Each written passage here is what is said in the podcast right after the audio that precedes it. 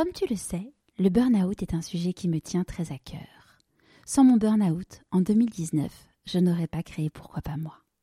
Toi aussi, tu rêves de rebondir après ton burn-out, tu rêves d'enlever ce brouillard, tu rêves d'avoir tous les outils pour ne pas replonger. Je suis tellement heureuse de t'annoncer que je viens de créer la solution pas à pas pour rebondir et transformer ton burn-out en opportunité. En moins de trois mois, tu auras confiance en toi, tu auras compris les vrais responsables, tu auras toutes les clés pour vivre la vie qui te correspond. Ce programme est finançable avec ton CPF et pour toute inscription avant le 18 mars, profite d'une offre spéciale lancement. Pour en savoir plus, rendez-vous sur pourquoipasmoi.co. J'avais perdu beaucoup de choses euh, dans, mes dernières années de vie professionnelle là qui m'avaient un petit peu euh, mais enfin bon c'était pas ouais usé. Et puis et puis j'avais pas eu les j'avais pas eu les codes. Il y a certainement plein de choses que je, que j'ai pas réussi que j'ai pas fait comme il fallait. C'était pas mon univers. Je m'étais un petit peu battue. C'est comme quand tu pédales dans la smoule là tu, tu tu veux progresser tu veux atteindre des objectifs mais en fait non t'as pas les codes. Enfin ça marche pas comme ça. Donc euh, euh, tant que t'as pas compris en fait le truc, c'est c'est tu peux tu peux perdre des années parce que t'es pas aligné en fait. Euh, mais ça, euh, si personne te l'explique et si tu fais pas de développement personnel, tu tu peux pas le savoir en fait. Bienvenue sur Pourquoi pas moi. Je suis Charlotte Desrosiers Natral, la fondatrice de Pourquoi pas moi, l'auteur de Et si je changeais de métier et la créatrice d'un bilan de compétences nouvelle génération. Trouvez ma mission de vie et écoutez ma petite voix finançable à 100% avec votre CPF. Grâce à des témoignages sans coupe, découvrez les véritables coulisses de ceux qui ont écouté leur petite voix. Pourquoi pas moi Le podcast qui t'invite à écouter ta petite voix. Aujourd'hui, j'ai l'immense plaisir de recevoir Delphine. Delphine a commencé sa carrière dans le commerce international chez Nestlé avant de faire une pause forcée pour cause d'expatriation et l'arrivée surprise de son premier puis de son deuxième enfant. En revenant en France, Delphine ose et se lance dans l'univers politique pour devenir chargée de mission relations internationales à la mairie de Bordeaux. S'ensuit une profonde perte de sens, son corps lui parle de plus en plus fort. Elle découvre alors les bienfaits du développement personnel et se dit pourquoi ne pas aider nos jeunes à mieux se connaître? C'est alors qu'elle décide de lancer Columbus pour révéler leur curiosité, apprendre à se connaître et préparer leur choix d'orientation à travers des expériences d'immersion et des rencontres inspirantes. Je ne vous en dis pas plus, je vous souhaite la bienvenue dans l'univers de Delphine Lacaille. Bonjour Delphine. Bonjour Charlotte. Est-ce que tu pourrais nous parler de l'objet que tu as choisi pour te présenter, s'il te plaît?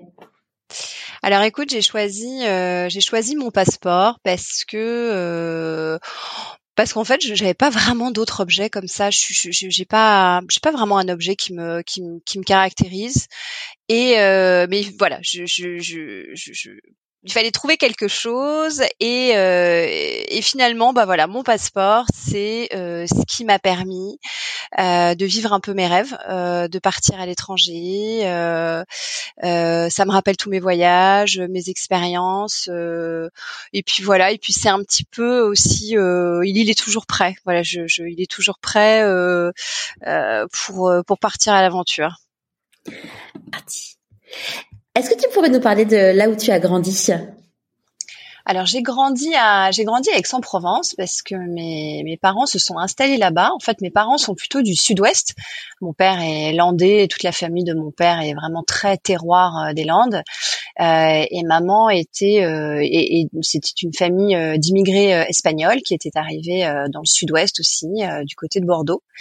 Et quand ils se sont rencontrés, ils se sont installés à Aix. Donc moi, j'ai, je suis née à Aix, j'ai grandi à Aix, euh, et je, je, suis montée à Paris. J'avais 10 ans. Euh, mon père a été muté. Il a eu une belle promotion. Il faisait quoi comme travail?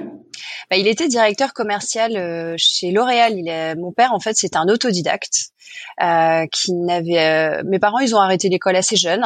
Euh, ils ont commencé à travailler euh, jeunes et, et, il a gravi les échelons en fait comme c'était encore possible dans les années 80 chez L'Oréal notamment et, et, donc il a été muté à Paris pour prendre la direction commerciale. C'était un peu le rêve de sa vie. Il en, il en reparle toujours avec toujours de, de l'émotion. Puis j'ai certainement grandi aussi avec ces images là. Et, et voilà. Et puis ensuite, région parisienne, on était dans les Yvelines, à Maison Lafitte. Donc, ah, t'avais quel âge quand vous avez déménagé? J'avais 10 ans. Euh, et donc j'ai fait après bah, tout le monde le collège, collège. Et comment comment tu l'as vécu le fait de quitter euh, le soleil et les copines et les copains euh, pour aller euh... J'ai pas de j'ai pas de souvenirs marquants. Je, je les, les, seuls souvenirs dont je me qui, qui, qui m'ont marqué, c'est mon accent, parce que je pense que j'avais un accent prononcé. Euh, et donc, euh, bah, euh, klaxon, on disait pas, alors qu'à Paris on dit klaxon, euh, la fameuse poche. Euh, voilà, donc en fait, j'ai que des souvenirs, des, des expressions roses. Enfin, voilà, je pense que j'avais un accent d'une petite fille de 10 ans. Et euh, mais on, on, nous, on s'est très très vite habitués. Ça a été beaucoup plus compliqué pour maman. Euh, elle, je sais qu'elle a été très malheureuse les deux premières années à Paris. On nous, on s'en rendait pas compte. Et, euh, et, voilà, non, on s'y est fait assez vite. Et puis on était, enfin c'était Paris, euh, Maison Lafitte, c'est pas Paris en fait. Oui, t'es pas en plein centre-ville. Euh, hmm. Ah bah on avait, enfin Maison Lafitte, c'est vrai, c'est vraiment une, une banlieue hyper hyper agréable à Paris. Et, euh, et moi j'ai commencé vraiment à aller à Paris toute seule. Je devais avoir 17 ans parce que mes parents étaient hyper protecteurs et j'avais pas du tout le droit d'aller à Paris toute seule. Ils m'accompagnaient partout en voiture, donc. Hyper protégée. Et quand tu étais une petite fille, quel type de petite fille t'étais? Euh, Bah, en fait, je sais pas trop. Une fois que j'ai commencé à faire du développement personnel, je me suis toujours demandé pourquoi j'arrive. Je, je, sais pas vraiment me remettre en. J'imagine qu'en fait j'étais la même qu'aujourd'hui, mais en version petite fille. Mais j'ai du mal à savoir si j'ai si j'ai beaucoup changé, comment, pourquoi. Euh, euh, parce qu'en fait justement j'avais tellement pas ces outils euh, de développement personnel, de conscience. Euh, donc alors c'est sûr que j'ai toujours été dans ma bulle. Hein. Moi j'ai été dans ma bulle dans l'enfance, l'adolescence et même même jusqu'à très tard en fait. Hein. J'ai été très protégée, donc un petit peu comme ça dans ma bulle je sais que j'ai j'ai commencé à être un peu plus rebelle euh, et donc à être affirmée, euh, mais de l'adolescence plutôt tardive. Euh, mais voilà, je pense que bah mes, mes centres d'intérêt, moi, c'était la danse. J'étais très fille, hein, la danse, les fringues, les histoires avec mes copines et les histoires d'amour. Voilà, c'était c'était très simple. Et c'était quoi tes rêves de petite fille? Et eh ben mes rêves de petite fille c'était un peu ça, la danse, euh, danseuse ou mannequin ou actrice. Euh, euh, je voyais déjà bah, le, monde. Enfin ça c'est arrivé assez vite parce que euh, mes parents voyageaient pas mal. Enfin ils voyageaient au moins une fois par an grâce au boulot, au, au travail de mon, de mon, père notamment. Euh, et puis c'est vrai que bah, nous on voyageait jamais. Enfin ils partaient vraiment tous les deux. Ah, il partait, mais il se faisait des voyages mais incroyables. Euh, donc j'ai rêvé de voyages assez assez jeune. Mais c'est tout. J'avais pas de, j'avais rien d'autre. Euh, et puis je m'en donnais pas vraiment les moyens. Je rêvais dans ma chambre euh, euh avec mes posters, euh, mais c'est tout quoi. Ouais. Et euh, ta maman, elle travaillait? Et maman, elle a travaillé très jeune. Elle est rentrée à la sécurité sociale. Euh, grâce à ma grand-mère, parce que ma grand-mère avait, ma grand-mère travaillait aussi. Elle, travaille, elle était déjà rentrée euh, à la Sécu, mais donc euh, finalement, quand l'assurance maladie a été créée, ma grand-mère y est rentrée, puis ensuite ma mère y est rentrée, et, et elle y a fait toute sa toute sa vie. qui lui a permis de beaucoup s'occuper de ses, ses, deux filles. J'ai une sœur, et donc c'est vrai que maman était très présente. Elle était là tous les soirs, les mercredis, les week-ends, toutes les vacances. Euh, voilà, donc elle était pas, euh, on parlait pas vraiment boulot. Enfin voilà, elle a pas, j'ai pas été, euh, j'ai pas un souvenir de, de, de son côté professionnel mais tout le côté bah, effectivement affectif euh, et on sait et j'ai compris quand j'ai quand j'ai commencé à faire du développement personnel à quel point c'était les fondations en fait euh, et voilà et quand je lui dis tout ça et quand je maintenant euh, que j'ai un petit peu mis le, nez et, euh, et j'ai beaucoup plus de connaissances sur le développement personnel et que je lui explique tout ça je sais à quel point euh, bah, c'est la base et c'est mmh. finalement ce qui est le plus important c'est sûr. Et euh, du coup, au moment de faire, le, de faire le choix de tes études, ça s'est passé comment pour toi? Alors moi, tout est venu un petit peu par hasard parce que j'étais pas, euh, j'étais pas très bonne élève. Enfin, j'étais pas bonne élève parce que je travaillais pas plus que ça, ça m'intéressait pas plus que ça. Donc finalement, euh, et puis je pense qu'on avait moins la pression. En tout cas, mes parents ne, il fallait juste que je passe dans l'étape d'après, que j'ai mon bac. Mais ils mettaient pas, j'avais pas une grosse pression euh, de filière sélective. Euh, j'avais fait le choix d'aller dans un lycée public donc j'étais un petit peu, bah voilà, euh, avec mes copains. Quand tu dis que tu as fait le choix, c'est-à-dire que tes parents t'ont laissé le choix? Oui, parce que euh, en fait moi tous mes copains allaient euh, au lycée public, euh, en plus qui était à Sartrouville. Donc à l'époque, on voilà, on passait de Maison Lafitte à Sartrouville, c'était quand même un peu ouh. et mes parents voulaient que j'aille à Saint-Germain-en-Laye, qui était beaucoup plus chic, beaucoup plus rassurant. mais voilà, mais moi tous mes copains allaient là-bas et j'ai pas lâché. par contre, et, et donc j'ai été à Sartrouville. Mais du coup, c'était beaucoup plus, bah effectivement populaire, euh, public. Euh, et puis on n'avait pas les téléphones, hein, comme je dis, euh, on jouait, bah, on jouait aux cartes. Quand on n'avait pas cours, on pouvait passer des journées entières à jouer au baby foot, au flipper et au tarot. voilà, donc c'est des super souvenirs de lycée. Mais côté scolaire, voilà, j'ai j'ai pas de souvenir de d'une de, ambition, de sélection, d'une motivation en particulier. Donc j'ai eu mon bac au rattrapage et un petit peu par hasard. Euh, et donc j'étais en fac. Euh, la seule chose moi qui m'intéressait c'était euh, l'anglais et l'espagnol parce que j'avais compris que c'était la clé pour voyager. Donc c'était la seule motivation que j'avais. Donc t'avais pas d'ambition professionnelle, mais tu t'es dit ça me servira, ça me servira dans ma vie. Bah disons que je savais pas encore si c'était professionnel, personnel, mais comme c'est la seule chose qui me plaisait, le, ce côté euh, voyage et international et euh, ben voilà, je, je, je, savais que c'était euh, la, la, clé, c'était déjà euh, les langues. et comme ça me plaisait, j'ai, j'ai misé là-dessus et donc j'ai été en fac, j'ai été faire une LEA parce que bah à l'époque on n'avait pas parcoursup, hein, donc on s'inscrivait à la fac et on avait automatiquement une place dans la fac à côté de chez nous. Donc, euh, bah moi, j'avais ma place à Nanterre, euh, comme euh, tous les jeunes à l'époque. Donc, j'ai été à Nanterre. Et là, je me suis retrouvée en LEA avec, je pense que je devais avoir 10 ou 12 heures de cours. Euh, et bah c'était pas du tout adapté euh, à, à, mon caractère euh, et à mon état d'esprit d'une jeune fille de 17 ans. Et, là mon père m'a dit bah écoute t'es bien gentil mais euh, la vie c'est pas ça. Donc si t'as que 10 heures de cours bah tu vas travailler. Tu vas travailler pour arriver à 30 heures. Et donc bah là j'ai commencé tous les petits boulots. Et rapidement LEA ça me plaisait pas du tout euh, c'était pas, ça correspondait pas non plus à mon caractère. Euh, et donc j'ai rapidement arrêté la fac et je n'ai fait que travailler pendant toute une année. Euh, j'ai fait que des petits boulots et j'ai. T'as fait quoi comme petit boulot? Ah bah j'ai commencé, euh, j'ai commencé par McDo, McDo de la Défense, 17 ans. Euh, ensuite j'ai fait caissière euh, casino. Ensuite, euh, ensuite j'étais hôtesse, donc là j'ai fait plein de missions. Moi j'ai fait toutes les missions des vidéos, des télés, des, euh, des, des, des salons. J'aimais bien, j'aimais bien, j'aimais beaucoup être hôtesse.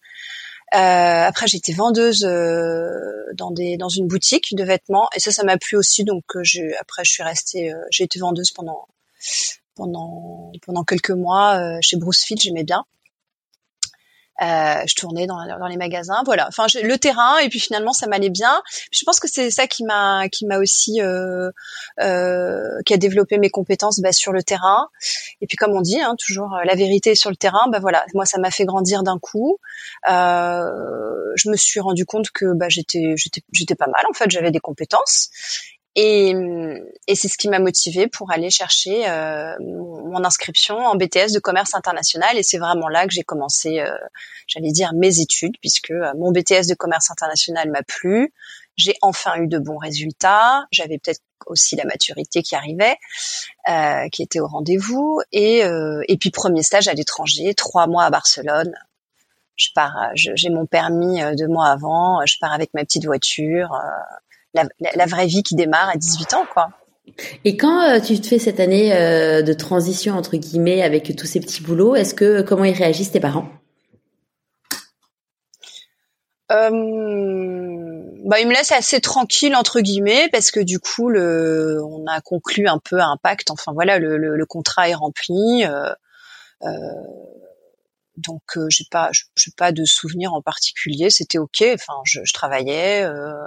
Euh, enfin, tout le monde travaillait. Euh, et en même temps, bah, du coup, je pense qu'ils m'ont accompagné pour pour que ce soit juste une transition pour trouver mon BTS. Voilà. Donc donc là, tu fais ton BTS. Là, est-ce que tu commences à avoir des idées de, de, de, de métiers que tu aimerais faire après? Non. Non, ça reste l'international. Et puis bon, après un BTS de commerce international, on rentre quand même assez assez vite euh, dans le vif du sujet. Donc euh, c'est très concret, hein, c'est un bac plus deux. Euh, donc les enseignants, c'est des la, majorité, c'est des professionnels. je me souviens qu'on était en stage tous les deux mois. Donc j'ai fait un stage à la COFAS pour découvrir les assurances. J'ai fait un stage dans une banque au service international pour découvrir bah, le, le, paiement à l'international, les, les, techniques, etc. J'ai fait un stage un peu, je me souviens aussi technique là sur tout ce qui est ce qu'on appelle les incoterms. Enfin, c'est vraiment euh, le, côté très pratique euh, du commerce international, des échanges de marchandises, etc. Euh, donc c'est, ça devient assez clair sur les, les, différents métiers qui sont liés qui sont liés au BTS de commerce international mais j'ai pas encore de j'ai pas d'idée enfin j'ai pas d'idée précise après, je, vois bien que je suis plutôt euh, à l'aise dans tout ce qui est plutôt euh, commercial et marketing euh, assez vite en fait. Moi, je suis pas une fille de la logistique, c'était pas mon truc. Je me souviens, je galérais pour remplir un, container. Enfin, pour moi, les cours de logistique, c'était l'enfer. Euh, J'étais pas Tetris. Hein. Il fallait faire remplir les palettes, les trucs. Non, c'était pas moi, c'était pas mon truc. Donc assez vite, je me suis rendu compte avec mes petits boulots et, avec mon BTS que j'étais plutôt, euh, j'étais plus à l'aise dans le domaine commercial et marketing. Et euh, du coup, à la fin de ce, ce BTS, tu fais quoi? Et ben à la fin de ce BTS, comme j'ai de bons résultats, euh, je me dis que c'est un tremplin, euh, et donc euh, je décide de, de, de, de d'aller chercher une école de commerce, du coup en bac plus 4 ou bac plus 5, vraiment spécialisée à l'export. Et à ce moment-là, bah, il y en a deux. Euh, il y a euh, l'école supérieure du commerce extérieur et il y a, euh, je me souviens plus comment elle s'appelait, mais c'était celle de, c'était c'était celle de, de l'ESSEC. L'ESSEC avait une, une, autre école qui était vraiment spécialiste spécialiste du commerce. L'EPSI, non, je sais plus. Oui, l'EPSI. Ouais, l'EPSI, ouais, je crois que c'était l'EPSI. Ouais. C'était celle-là. Et moi, je voulais bien sûr celle de l'ESSEC. Euh, et là, au concours, c'était un concours, j'ai 4 sur 20 en espagnol. Et 4 sur 20 en espagnol, je suis d'origine espagnole, on a toujours parlé espagnol à la maison. On passe tous nos étés en Espagne depuis que j'ai 12 ans. J'ai tous mes potes là-bas.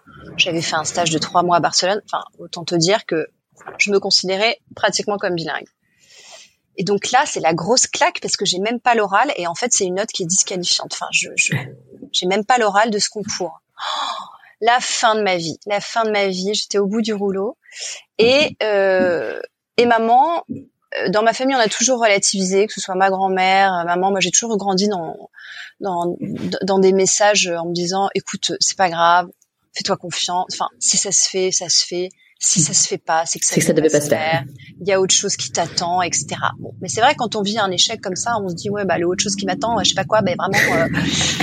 Donc, euh, mais bon, bon, bah, je, je, je suis partie là-dedans et puis j'ai eu, euh, j'ai eu, euh, j'ai eu le SCE, j'ai eu le SCE et donc je suis partie, je suis partie faire l'école, le SCE, bah où finalement j'ai rencontré bah, mes meilleurs amis et mon mari. Donc, bah, finalement, effectivement, il faut, c'était mon, c'était mon destin. Génial. Donc tu fais le SCE euh, et après les SCE, euh, qu'est-ce qui se passe pour toi?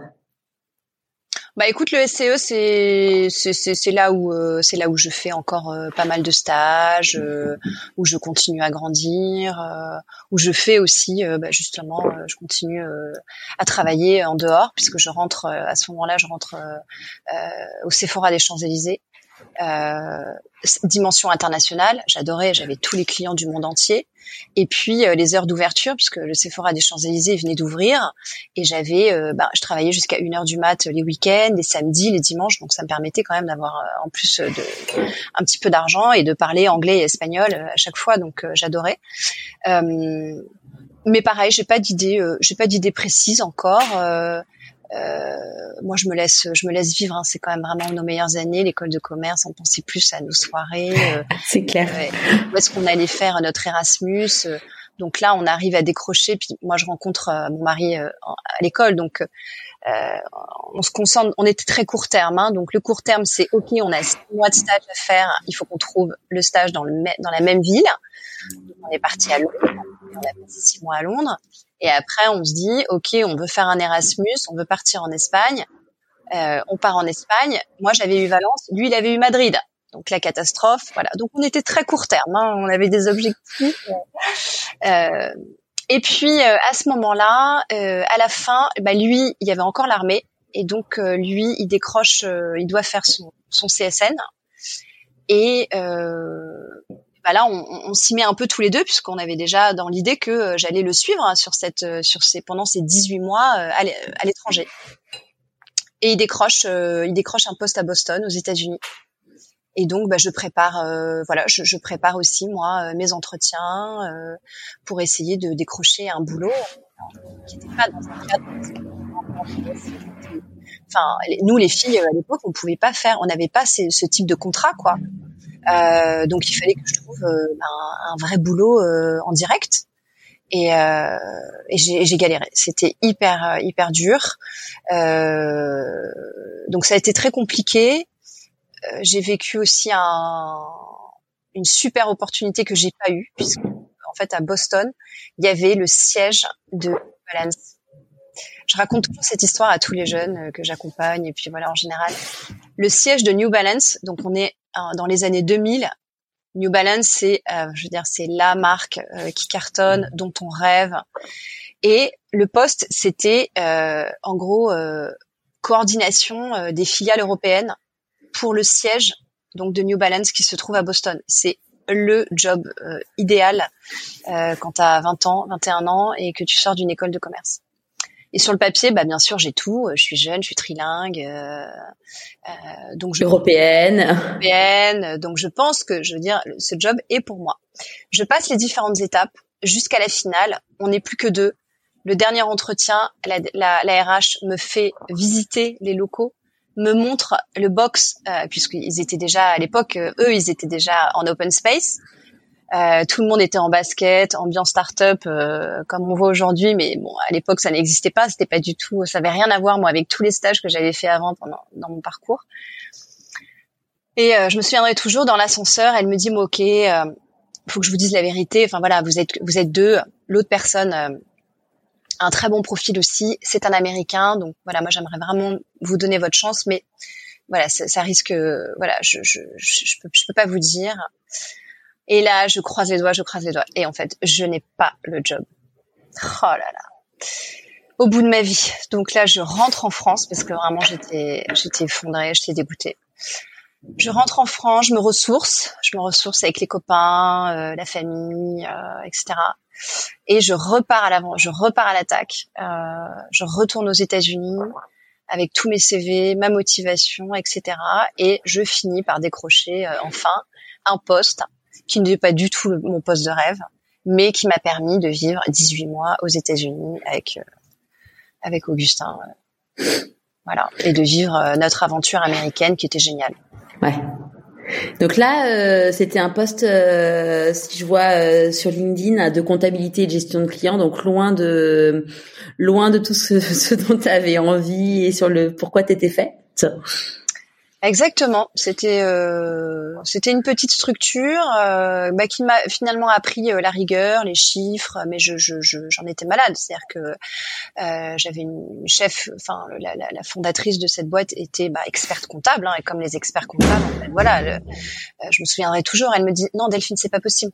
Il faut que ce soit juste. Donc tu tu, tu tu, tu te débrouilles. Hein. Si tu dois y passer 10 heures, tu y passeras 10 heures, mais tu me rends des résultats juste à la virgule près.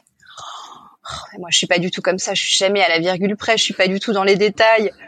Non, c'était c'était compliqué. C'était compliqué, mais euh, mais euh, mais voilà. Mais encore une fois, euh, ma vie aux États-Unis, c'était nos soirées, nos week-ends, euh, dès qu'on pouvait, euh, les, jours fériés, euh, dès qu'on pouvait partir, on partait. on a quand même eu en 18 mois, on a réussi à faire ben on a été à Québec, on allait à New York, on a été à Chicago, on a on a fait la Californie, on a pris 15 jours, on a fait toute la Californie, euh, Grand Canyon, euh, Las Vegas, etc. On a fait la Floride. Enfin, honnêtement, pour moi, bien aux États-Unis, c'était ça, quoi. C'était pas le, le poste que j'avais. Euh, il m'a juste permis d'avoir un salaire et d'avoir un visa. Et, euh, et, on est rentré en France avec ce, avec euh, bah, gonflé à bloc par le rêve américain et par l'esprit, par l'esprit, le leadership, le, on a pris tout le bon. On a pris tout le bon des, des États-Unis. Top.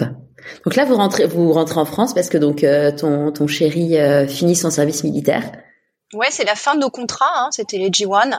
C'est la fin de nos de nos contrats de 18 mois chacun et euh, à peu près. Et euh, et donc euh, bah on rentre à Paris puisque naturellement c'est là qu'on c'est là qu'on était.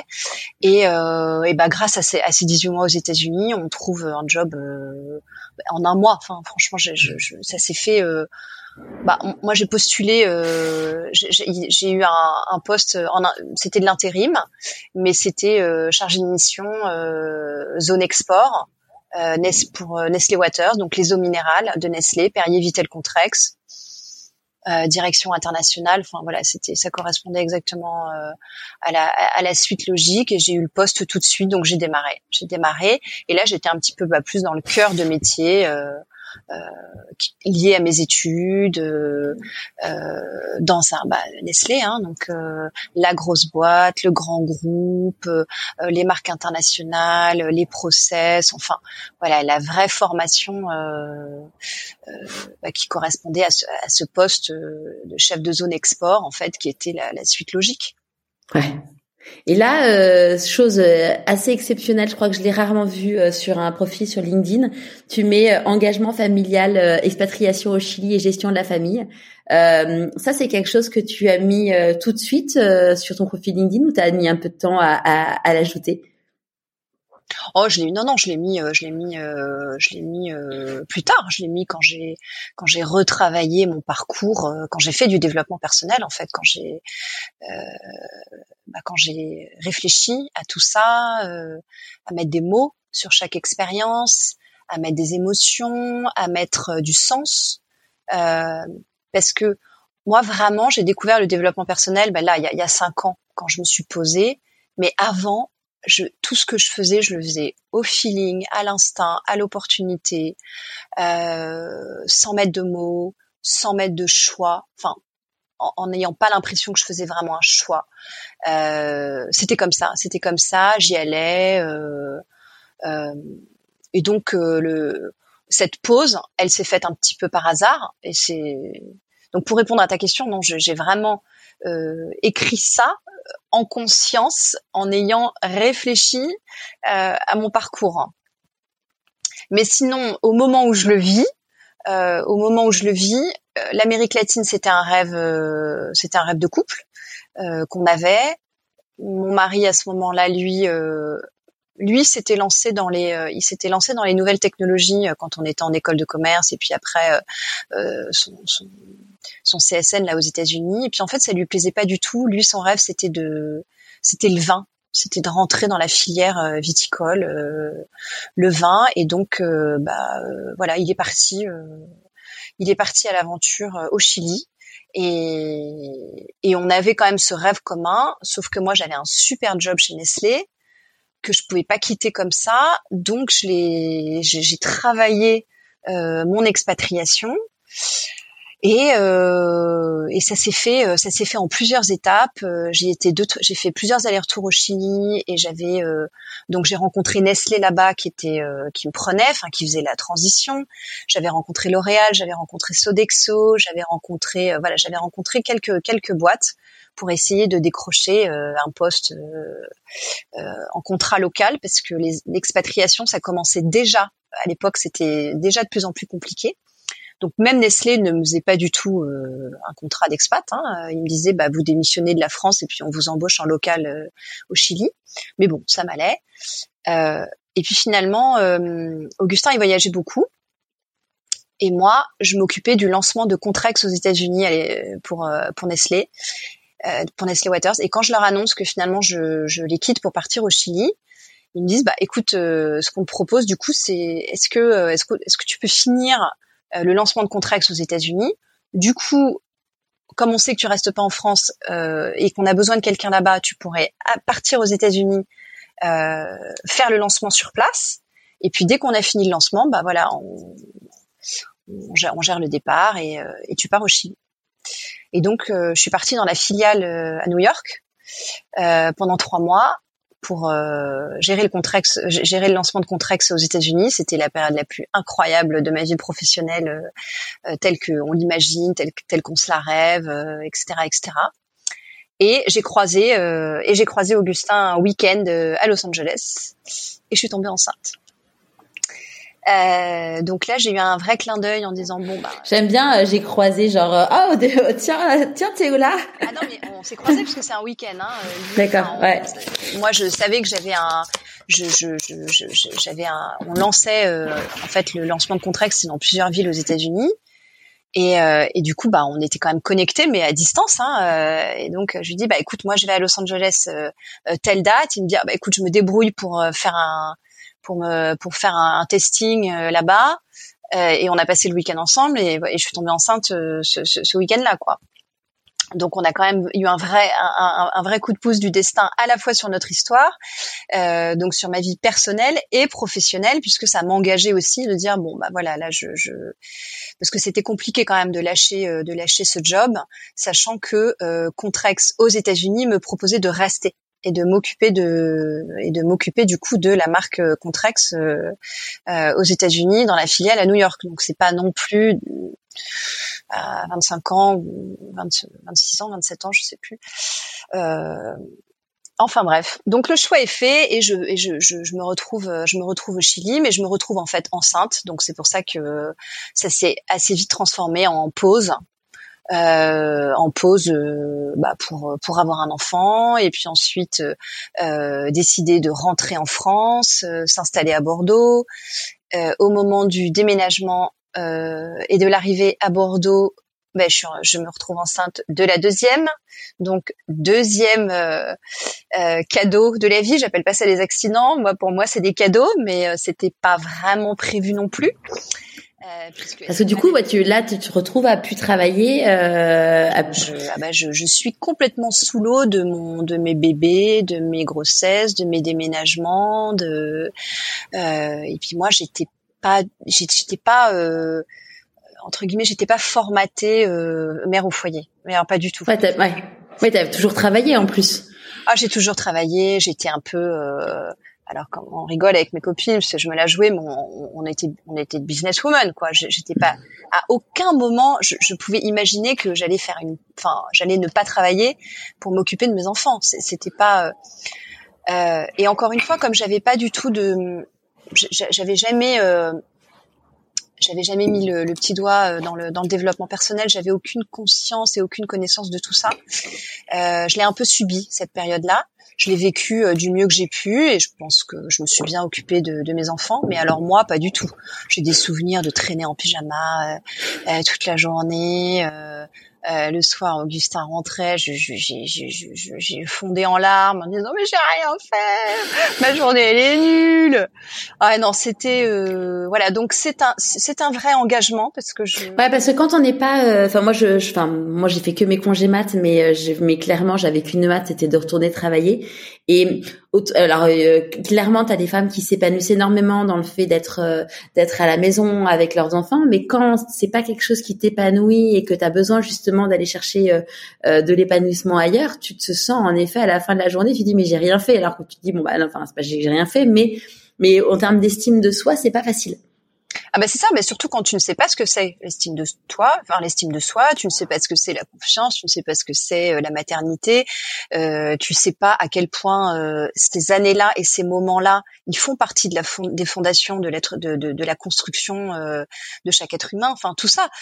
Euh, donc euh, pour ça que je te dis, je, je, pense que je l'ai bien, je, je, je, je, je l'ai fait du mieux que j'ai pu, mais je l'ai pas fait euh, en conscience avec euh, tous ces outils euh, de développement personnel que j'ai découvert bien, bien, bien après. Mais mais voilà, mais donc c'est une pause, euh, c'était voilà, c'est une pause qui est passée finalement euh, euh, assez assez assez vite parce que au final, comme je dis, euh, en fait, euh, je, je, ça, ça passe hyper vite, on est hyper occupé. bah, j'avais deux enfants et puis en même temps, bah bien sûr, une maison à gérer, on a déménagé, on s'est marié, accessoirement, on n'était pas mariés. Enfin bref, tous les toutes ces toutes ces choses. et puis dès que j'en avais l'opportunité, quand même aussi, je, je je, je partais euh, bah, en week-end, en voyage euh, avec Augustin parce que ça, ça m'a jamais quitté. Toujours le passeport était prêt, donc euh, donc il fallait aussi gérer l'organisation des enfants, où est-ce qu'on les casait. donc j'étais donc c'est ma pause et c'est ma pause qui me dit aussi bah, qu'est-ce que qu'est-ce que je fais après de ma vie professionnelle. Et c'est mon premier c'est mon premier vrai changement. Euh, c'est mon premier vrai changement parce que je me vois pas rester euh, à l'export. Euh, je vois bien que bah, Augustin, lui, dans le vin, euh, il voyage beaucoup, enfin tout le temps. Et, et à Bordeaux, bah, j'étudie euh, le marché, j'étudie le marché local lié à l'international. ben, à part le vin ou des PME exportatrices, mais où il faut une disponibilité de dingue que je n'avais pas eh ben il n'y a pas grand chose. Et à ce moment-là, euh, alors j'avais eu un premier déclic euh, politique euh, justement pendant mes, expatriations, où finalement bah, le fait de ne plus être en France, on s'intéressait énormément à l'actualité, à la politique, à ce qui se passait, etc. Et puis, euh, et puis on avait eu quand même l'électrochoc euh, puisque euh, le deuxième tour de, de, de, la campagne, enfin de Chirac-Le Pen, on était aux États-Unis et on a et on est rentré. On est rentré en France euh, exprès pour voter au deuxième tour. Donc on a j'avais j'ai eu un, un, engagement en fait euh, politique assez fort euh, qui commençait qui, qui, a émergé à ce moment-là. Et puis euh, et puis finalement bah à Bordeaux il se trouve que j'ai rencontré des personnes qui étaient qui étaient dans ce, qui étaient dans cet environnement là qui travaillaient au cabinet d'Alain Juppé et, et j'ai mis le petit doigt dans le dans cet univers euh, et ça m'a plu. Et ça m'a plu et je me suis dit bah c'est la première fois que je me dis bah pourquoi pas moi? Pourquoi pas moi? Parce que alors vraiment sur le papier je n'ai rien. Je n'ai pas les études je n'ai pas le réseau je n'ai pas les parents je n'ai pas d'histoire je n'ai rien. Mais euh, bah, juste la motivation. La motivation le déclic et de me dire bah je suis sûre que euh, euh, les relations internationales de la ville de Bordeaux ont besoin de quelqu'un comme moi pour euh, euh, pour développer pour développer les relations, les plans d'action, etc. Je me fais tout un film de ce de, de, ce poste et je me bats pour le décrocher et je finis par le décrocher. et donc je rentre à la mairie de Bordeaux, au cabinet, aux relations internationales pour m'occuper donc des coopérations, des, des coopérations internationales de la ville. Et au final, est-ce que le poste était aussi beau que ce que tu avais imaginé? Alors beau, euh, je sais pas, sais pas ce que c'est euh, qu'un poste euh, beau, pas beau. Euh, je, disons que j'ai pris le, j'ai pris tout le bon et le bon, c'était de découvrir tout ce que je ne connaissais pas. Euh, moi, je suis une grande curieuse et donc ce qui me plaît, c'est apprendre et être un petit peu dans les coulisses. Et alors là, vraiment, il n'y a pas mieux euh, que rentrer euh, au cabinet d'une mairie et euh, dans un système politique, puisque je fais les deux en parallèle. Hein. Je, m'engage à l'UMP à l'époque auprès, auprès avec, Juppé et et au cabinet pour pour le, au niveau des relations internationales qui là est plus mon métier. Donc ce qui est passionnant, c'est de découvrir tout cet univers parce que moi j'ai pas fait Sciences Po, j'ai pas fait des, enfin je, je ne savais rien de l'univers, des ambassades, de la solidarité, des ONG, des assos, euh, des appels à projets, euh, des conventions, euh, des euh, voilà tout tout tout l'univers à la fois administratif, tous les process administratifs et l'univers international des relations internationales, la diplomatie, les délégations, le protocole. Première fois qu'on me dit protocole, ah non, parce que c'est protocole. donc j'apprends, j'apprends, je me régale, et puis je mets mon, je mets aussi, bah, moi ma façon de travailler dans le job. Donc là, par contre, je suis un peu un ovni puisque euh, bah, je, je, je, parle juste en bah, comme moi je, je sais faire hein, euh, euh, objectif ah il n'y a pas vraiment d'objectif. Bon bah moi je vais en mettre. Timing pas vraiment de timing, bah c'est pas grave. Moi, j'ai besoin d'un timing. Hein. Je vais me mettre un timing. Je vais me faire un rétro-planning. Je, on va mettre des, des un plan d'activité. La vie d'entreprise, quoi. Ouais. voilà. Euh, et donc voilà, et donc je me régale parce que euh, j'ai des super, euh, j'ai des super missions. Je me crée des, des super plans d'action. Euh, moi, j'avais la Méditerranée euh, et l'Europe, et après j'ai laissé l'Europe et j'ai pris la Chine. donc ça me permet de découvrir la Chine, ça me permet de travailler mes coopérations. je me suis régalée bah, puisque j'avais Algérie, Maroc, Israël et Palestine. Donc je mets quand même, euh, bah voilà, enfin je, je, je, je rentre au cœur euh, de ces sujets parce que c'est quand même euh, bah, de la géopolitique. Surtout quand on travaille pour quelqu'un comme Alain Juppé, hein, les, les, notes, c'est pas des notes. Enfin voilà, c'est il y avait du niveau, donc c'était quand même balai. Enfin, je, j'ai beaucoup travaillé mes notes et le, contenu, le contenu des programmes pour que ce soit bah, intéressant, que ce soit utile, que ça ait du sens. Donc je me suis, euh, voilà, j'ai beaucoup appris et je me suis régalée dans le dans le poste. Euh, mais bon, j'ai fait le tour, hein, euh, c'est toujours pareil. Euh, et j'avais envie de retrouver euh, la dimension économique. Donc, mais j'ai, j'ai, j'ai, je l'ai pas eu. J'ai pas eu, j'ai pas eu ce que je voulais. Euh, donc finalement, au bout des deux contrats, puisque c'est des contrats de contractuels à l'époque, enfin à l'époque toujours, c'est des contrats de trois ans, c'est des, CDD de trois ans. Euh, et au bout des deux CDD, euh, j'ai pas eu de renouvellement, j'ai pas eu ce que je voulais, et donc j'ai quitté le, j'ai quitté tout ce monde-là pour repartir parti où privé. Alors, je, au début, je voulais, je voulais partir dans le tourisme et, euh, et j'ai eu une opportunité, j'avais décroché une opportunité pour euh, rejoindre une, une, jolie PME sur le papier, qui était tout me plaisait, euh, et je devais investir ensuite puisqu'il y avait une des actionnaires qui voulait vendre ses parts. Donc là, je, je m'étais vraiment remis en mode business. ok, du coup, j'investis, je rachète les parts, etc. Et en fait, ça s'est hyper mal passé. Je me suis pas du tout entendue avec les autres actionnaires j'étais pas du tout alignée avec euh, avec les valeurs. C'était hyper tradit. Moi, j'avais envie de faire que de la que de l'innovation, faire des nouveaux trucs. C'était hyper tradit. Tout ce que je proposais, c'était ah non, mais ça, ça va pas être possible. Ah non, mais ça, ça marche pas. Ah non, enfin tout ce que tout, tout ce qui n'est pas moi. Et donc, euh, bah, j'ai fait que six mois, mais ça a été les six mois euh, les plus durs. Euh, je pleurais tout le temps. J'étais je, malheureuse comme tout. Et, euh, et à ce moment-là, euh, à ce moment-là, Virginie Calmels, qui était arrivée à Bordeaux, qui s'était euh, lancée en politique, elle, euh, au même moment. Enfin, on était sur des timings. Euh, et en fait, elle, elle était rentrée à la mairie et elle était rentrée, elle s'était lancée en politique comme un peu bras droit de Juppé. au moment où moi, je, je quittais j'avais quitté la politique, mais on s'était on s'était rencontrés, on avait été présentés par des amis communs et on s'était hyper bien entendu. Enfin, on était sur la même longueur d'onde, on était, voilà, voilà, c'est humainement on fonctionnait euh, un, peu pareil. J'avais pas du tout le même parcours, mais euh, mais voilà, en tout cas, euh, ça, ça, ça, fonctionnait très bien.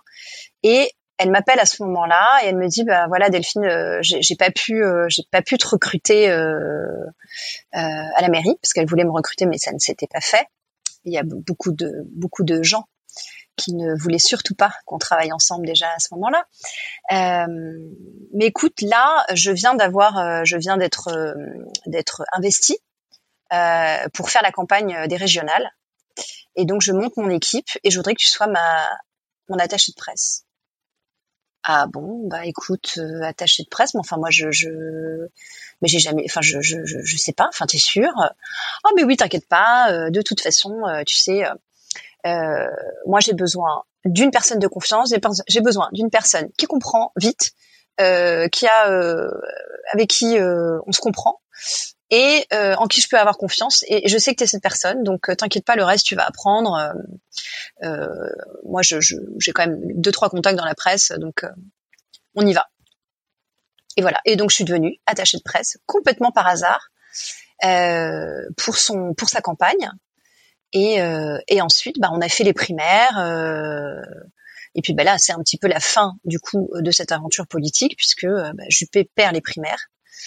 Euh, pour Virginie, c'est aussi très compliqué euh, dans tout cet univers-là. Je, son avenir en tant que future maire de Bordeaux, c'est pas vrai, ça s'annonce pas très très très très bien.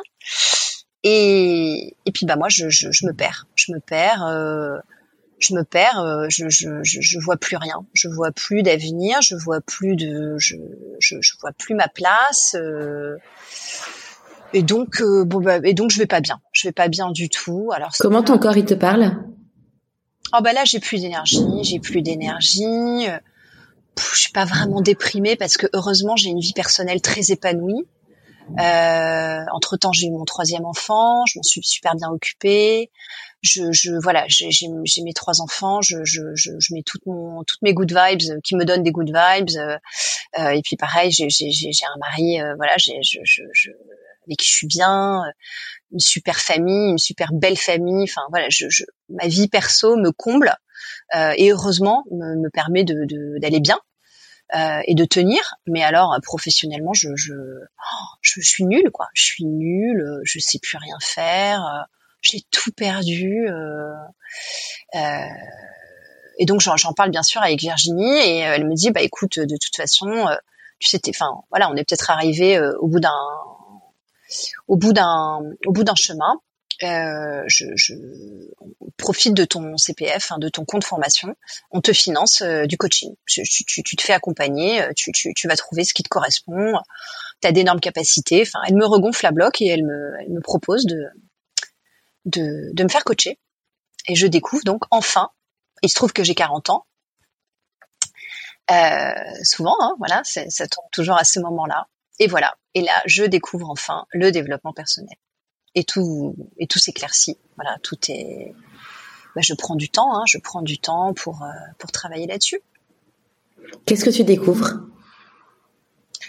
Ben, je découvre, euh, j'allais dire tout. Euh, je découvre les méthodes, je découvre, bah, comme je te disais, l'estime de soi, les fondations. En fait, j'ai eu beaucoup de chance parce que j'ai trouvé un accompagnement qui m'allait très très bien. c'est une coach qui travaille en individuel et en collectif. Euh, et finalement, moi, ça m'allait très bien euh, en individuel par quelques quelques séances euh, pour démarrer en fait, pour comprendre les besoins, enfin voilà où j'en étais. Et ensuite, elle travaille sous forme de séminaire. Et le premier séminaire, c'est bah voilà, c'est l'estime de soi. De toute façon, il faut il faut, faut, faut redémarrer par là. Et donc, c'est une semaine full time, enfin non-stop sur l'estime de soi. Et donc, euh, bah ça fait mal. Enfin là, on va, on va là, on va, on prend le temps, on prend le temps, et on est en petit groupe. Et donc, on apprend aussi, on s'écoute, on s'écoute, on comprend à travers les uns, les autres, on se livre. Euh, et là, je découvre tout, la, méthode, l'évolution, la mienne, mais aussi celle des autres, la puissance, la puissance de ces outils, la puissance de l'humain, la puissance de la coach. Euh, voilà, je, je... Et, et, elle me l'avait dit. Hein, euh, elle s'appelle Nadine. Elle m'avait dit de toute façon, enfin, tu vas voir, toi, euh, déjà à la fin du premier séminaire, tu vas te sentir d'une puissance. plus rien ne va t'arrêter. Bon, je lui dis bon, vraiment, ça m'étonnerait parce que. et en fait, bah, elle avait raison. Elle avait raison. à la fin de, cette, de, ce, de ce premier mais c'est ce que je te disais par rapport à mes parents aussi. En fait, je me suis rendu compte déjà avec ce séminaire que j'avais les fondations. J'avais les fondations, j'avais j'avais eu euh, la sécurité, l'amour, euh, voilà, et, et donc euh, j'avais perdu beaucoup de choses euh, dans, dans, mes dernières années de vie professionnelle là qui m'avaient un petit peu euh, pas rabaissé, mais enfin bon, c'était pas ouais usé et puis et puis j'avais pas eu les j'avais pas eu les codes. Il y a certainement plein de choses que j'ai que j'ai pas réussi que j'ai pas fait comme il fallait.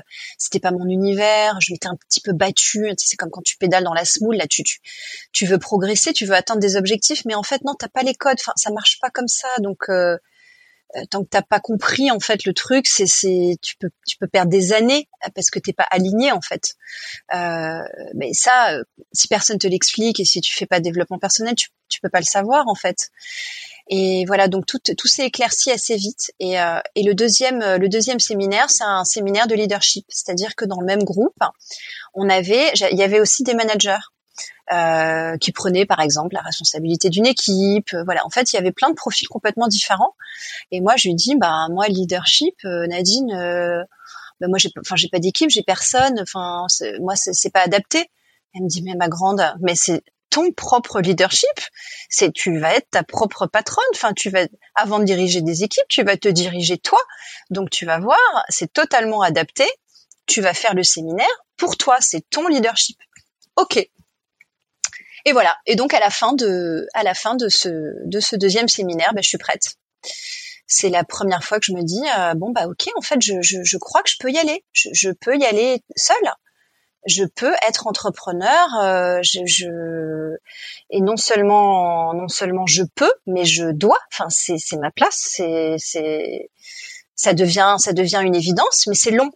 C'est long. Il faut trouver l'idée. Il faut puis euh, voilà, je, je, je, je, me faisais tout un, je me faisais tout un monde quand même d'un chef d'entreprise. De voilà, je, je j'avais plein de codes en fait. Euh, J'en ai encore. Hein.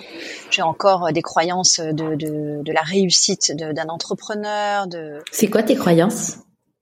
Bah justement, je, je lutte encore. Euh, J'essaie euh, de ne pas me comparer, voilà, mais mais je sens que c'est encore un petit peu mon maillon faible.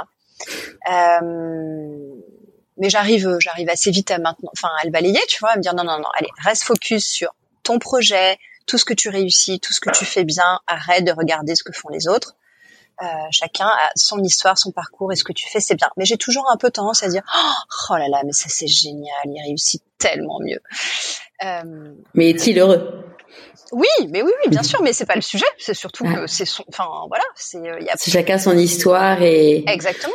Mm. Euh, et puis il y a plein de formes d'entreprendre. Euh, et j'ai réalisé, enfin voilà, je, je continue moi euh, euh ce chemin aussi et ce travail de développement personnel pour euh, trouver ma place à moi, mon format qui me va bien, avec qui je, voilà, dans lequel je suis bien, dans lequel je peux donner le meilleur de moi-même, avec qui, enfin voilà, avec lequel je, je, je, je peux développer ce projet, etc., etc.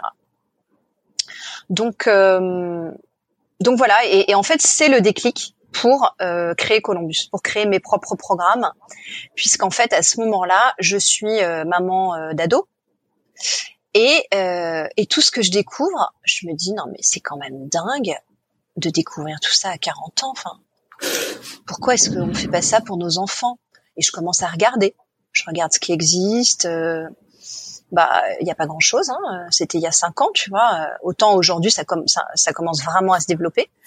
Autant il y a cinq ans, bah franchement il y a, y a pas grand chose. Euh, donc, euh, bah donc j'en discute avec ma, avec avec la coach et je, me, je, je, lui dis bah est-ce, est-ce que tu, tu, penses qu'on peut on peut adapter ces outils aux ados et comment et pourquoi et, et voilà et puis bah de fil en aiguille on construit on construit le programme. Quand tu dis on, eh ben, Avec ta coach? Ouais, on parce que euh, parce que le, le, point de départ c'est le développement personnel. Et assez vite je, je l'appelle les clés pour soi. Voilà, les clés parce que j'ai vraiment rendu compte que c'était moi j'avais toutes les portes qui s'ouvraient. Donc c'était des clés et puis, euh, bah voilà, j'ai dit mais pour, pour, les pour les ados ça fonctionne en fait. Ils sont surtout à l'adolescence, c'est tellement un moment où on comprend rien de ce qui se passe, tout est mélangé, on change d'avis tout le temps. Enfin, tout ce qui se passe au moment de l'adolescence, euh, quand on a les clés, ah bah, c'est ça va beaucoup mieux. Hein. Euh, donc voilà, donc euh, on c'est euh, sur la partie coach avec pour les, le développement personnel. Et puis sur le reste, bah, non, c'est plutôt je. Euh, je crée tout le reste, euh, le format, euh, le montage global, les partenaires.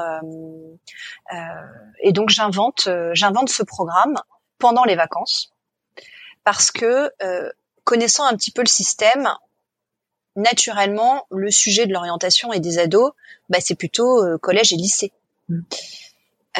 mais là c'est mes dix ans de, de politique et d'administration, je me dis ma grande, avant que tu mettes le petit doigt dans l'éducation nationale, il va te, il va te falloir 15 ans. Et de toute façon, tu n'as ni les études, ni l'expérience, ni le format, tu n'as rien qui colle avec mmh. l'éducation nationale et avec ce monde-là. Et en plus, je ne suis pas coach, c'est-à-dire que je, je, je, ne me suis pas formée moi-même pour être coach. J'ai pris le parti plutôt de dire je vais travailler avec des coachs certifiés, donc je ne travaille que avec des professionnels certifiés, mais moi-même, je me suis dit non, je vais rester dans mon dans mon savoir-faire et euh, dans mon activité plutôt entrepreneur. Et euh, et donc, euh, ben, le temps qui reste en dehors de l'école, ben, c'est les vacances. Mmh. Ça tombe bien 16 semaines de vacances scolaires et ça tombe bien, j'avais des ados et tous les deux mois, je commençais à me dire qu'est-ce que je vais leur faire faire pendant les vacances? Et à part euh, du sport et des loisirs ou des révisions, c'est-à-dire bosser encore le maths, les français, machin, enfin rester dans la pression scolaire, bah, je me rends compte qu'il n'y a pas grand-chose. Et j'ai dit bah voilà, bah je vais faire ça. Et donc j'ai créé euh, d'abord le premier programme, je l'ai créé pour eux. Je l'ai créé euh, comme si je créais euh, bah, comme si on partait en vacances avec mes enfants et une bande de potes. Euh, donc j'ai pris euh, cinq jeunes, cinq ados, et j'ai fait euh, un programme de colonie de vacances pour eux. On est parti en auberge de jeunesse. tous les matins, donc on avait nos ateliers de coaching, de développement personnel, les clés pour soi avec la coach. Génial, c'était trop bien. Et les après-midi sur le terrain, dans les coulisses, dans les coulisses de, de structure. Et ça, c'est l'analyse le, un petit peu euh, de la politique. Euh, quand ma coach m'a dit bon cette expérience politique, elle vous a servi à quelque chose. Il y a, y a, quoi derrière? Euh, Vous voulez en faire quoi? Et je lui dis, euh, bah moi, ce que j'ai adoré, c'est que tous les jours, dans la même journée, on peut rencontrer des gens complètement différents de tous les univers. Et ça, pour moi, il y a deux, euh, il y a deux façons de le faire. C'est soit être journaliste, soit faire de la politique mais il y a très peu de métiers ou de l'événementiel, mais encore, c'est encore différent. Il y a très peu d'opportunités de, ou de métiers qui permettent d'aller dans le fond des sujets, parce qu'en politique, on travaille le fond hein, quand même, on, on s'intéresse concrètement à la problématique, comment la résoudre, qu'est-ce qu'on peut faire pour vous, enfin, etc. Sur tous les sujets. Et, euh, et, moi, ça avait nourri ma curiosité, et je me suis rendu compte que la curiosité, c'était quand même ce qui m'avait guidée, et que c'était la, ces fameuses soft skills dont on parle aujourd'hui et dont on parlait très peu et dont on va encore plus parler demain, que c'était un des, une des compétences les plus importantes et qu'il fallait absolument la redévelopper chez nos ados parce que malheureusement elle est en train de se perdre. Et voilà. Et ce programme, il est, il est parti là-dessus où je me suis dit, bah, je vais mettre tout mon réseau euh, à leur disposition et tous les jours, on va aller rencontrer des gens complètement différents et donc, on a fait comme ça, euh, une journée. Et les enfants, euh, les, les ados, ils avaient quel âge? Et ben là, les premiers, ils avaient euh, l'âge de mes enfants. Donc, j'ai commencé avec les 12-14. Et comment ils ont, ils ont, enfin, comment ils ont appréhendé avant de partir et comment ça s'est passé Quel a été leur retour après? Bah, écoute, ils, ils savaient, ils savaient pas trop. Euh, et même encore aujourd'hui, le conseil que je donne souvent aux parents, c'est rentrez pas dans le détail. Déjà, vous leur, vous, vous dites surtout pas que c'est une colo ou un camp euh, pour l'orientation. Ça fait rêver personne, euh, donc vous parlez pas d'orientation. Les métiers, vous en parlez un peu, mais non, c'est pas, ça fait pas vraiment rêver. Euh, donc, ce qu'ils ont besoin de savoir, c'est ils partent en vacances, ça va être génial, ils vont rencontrer des gens, des gens incroyables euh, qui vont leur raconter leur histoire de vie, de parcours, qui vont leur donner des conseils. Ils vont aller dans les coulisses de, des structures où ils ont où ils sont jamais allés, et c'est tout. Et, et, tous les soirs il y a une soirée et, et ça suffit, ça suffit pour euh, ça suffit pour les faire venir. Et voilà. Et, euh, et ça fonctionne toujours. Ouais. Donc là, euh, tu as lancé l'activité en 2020.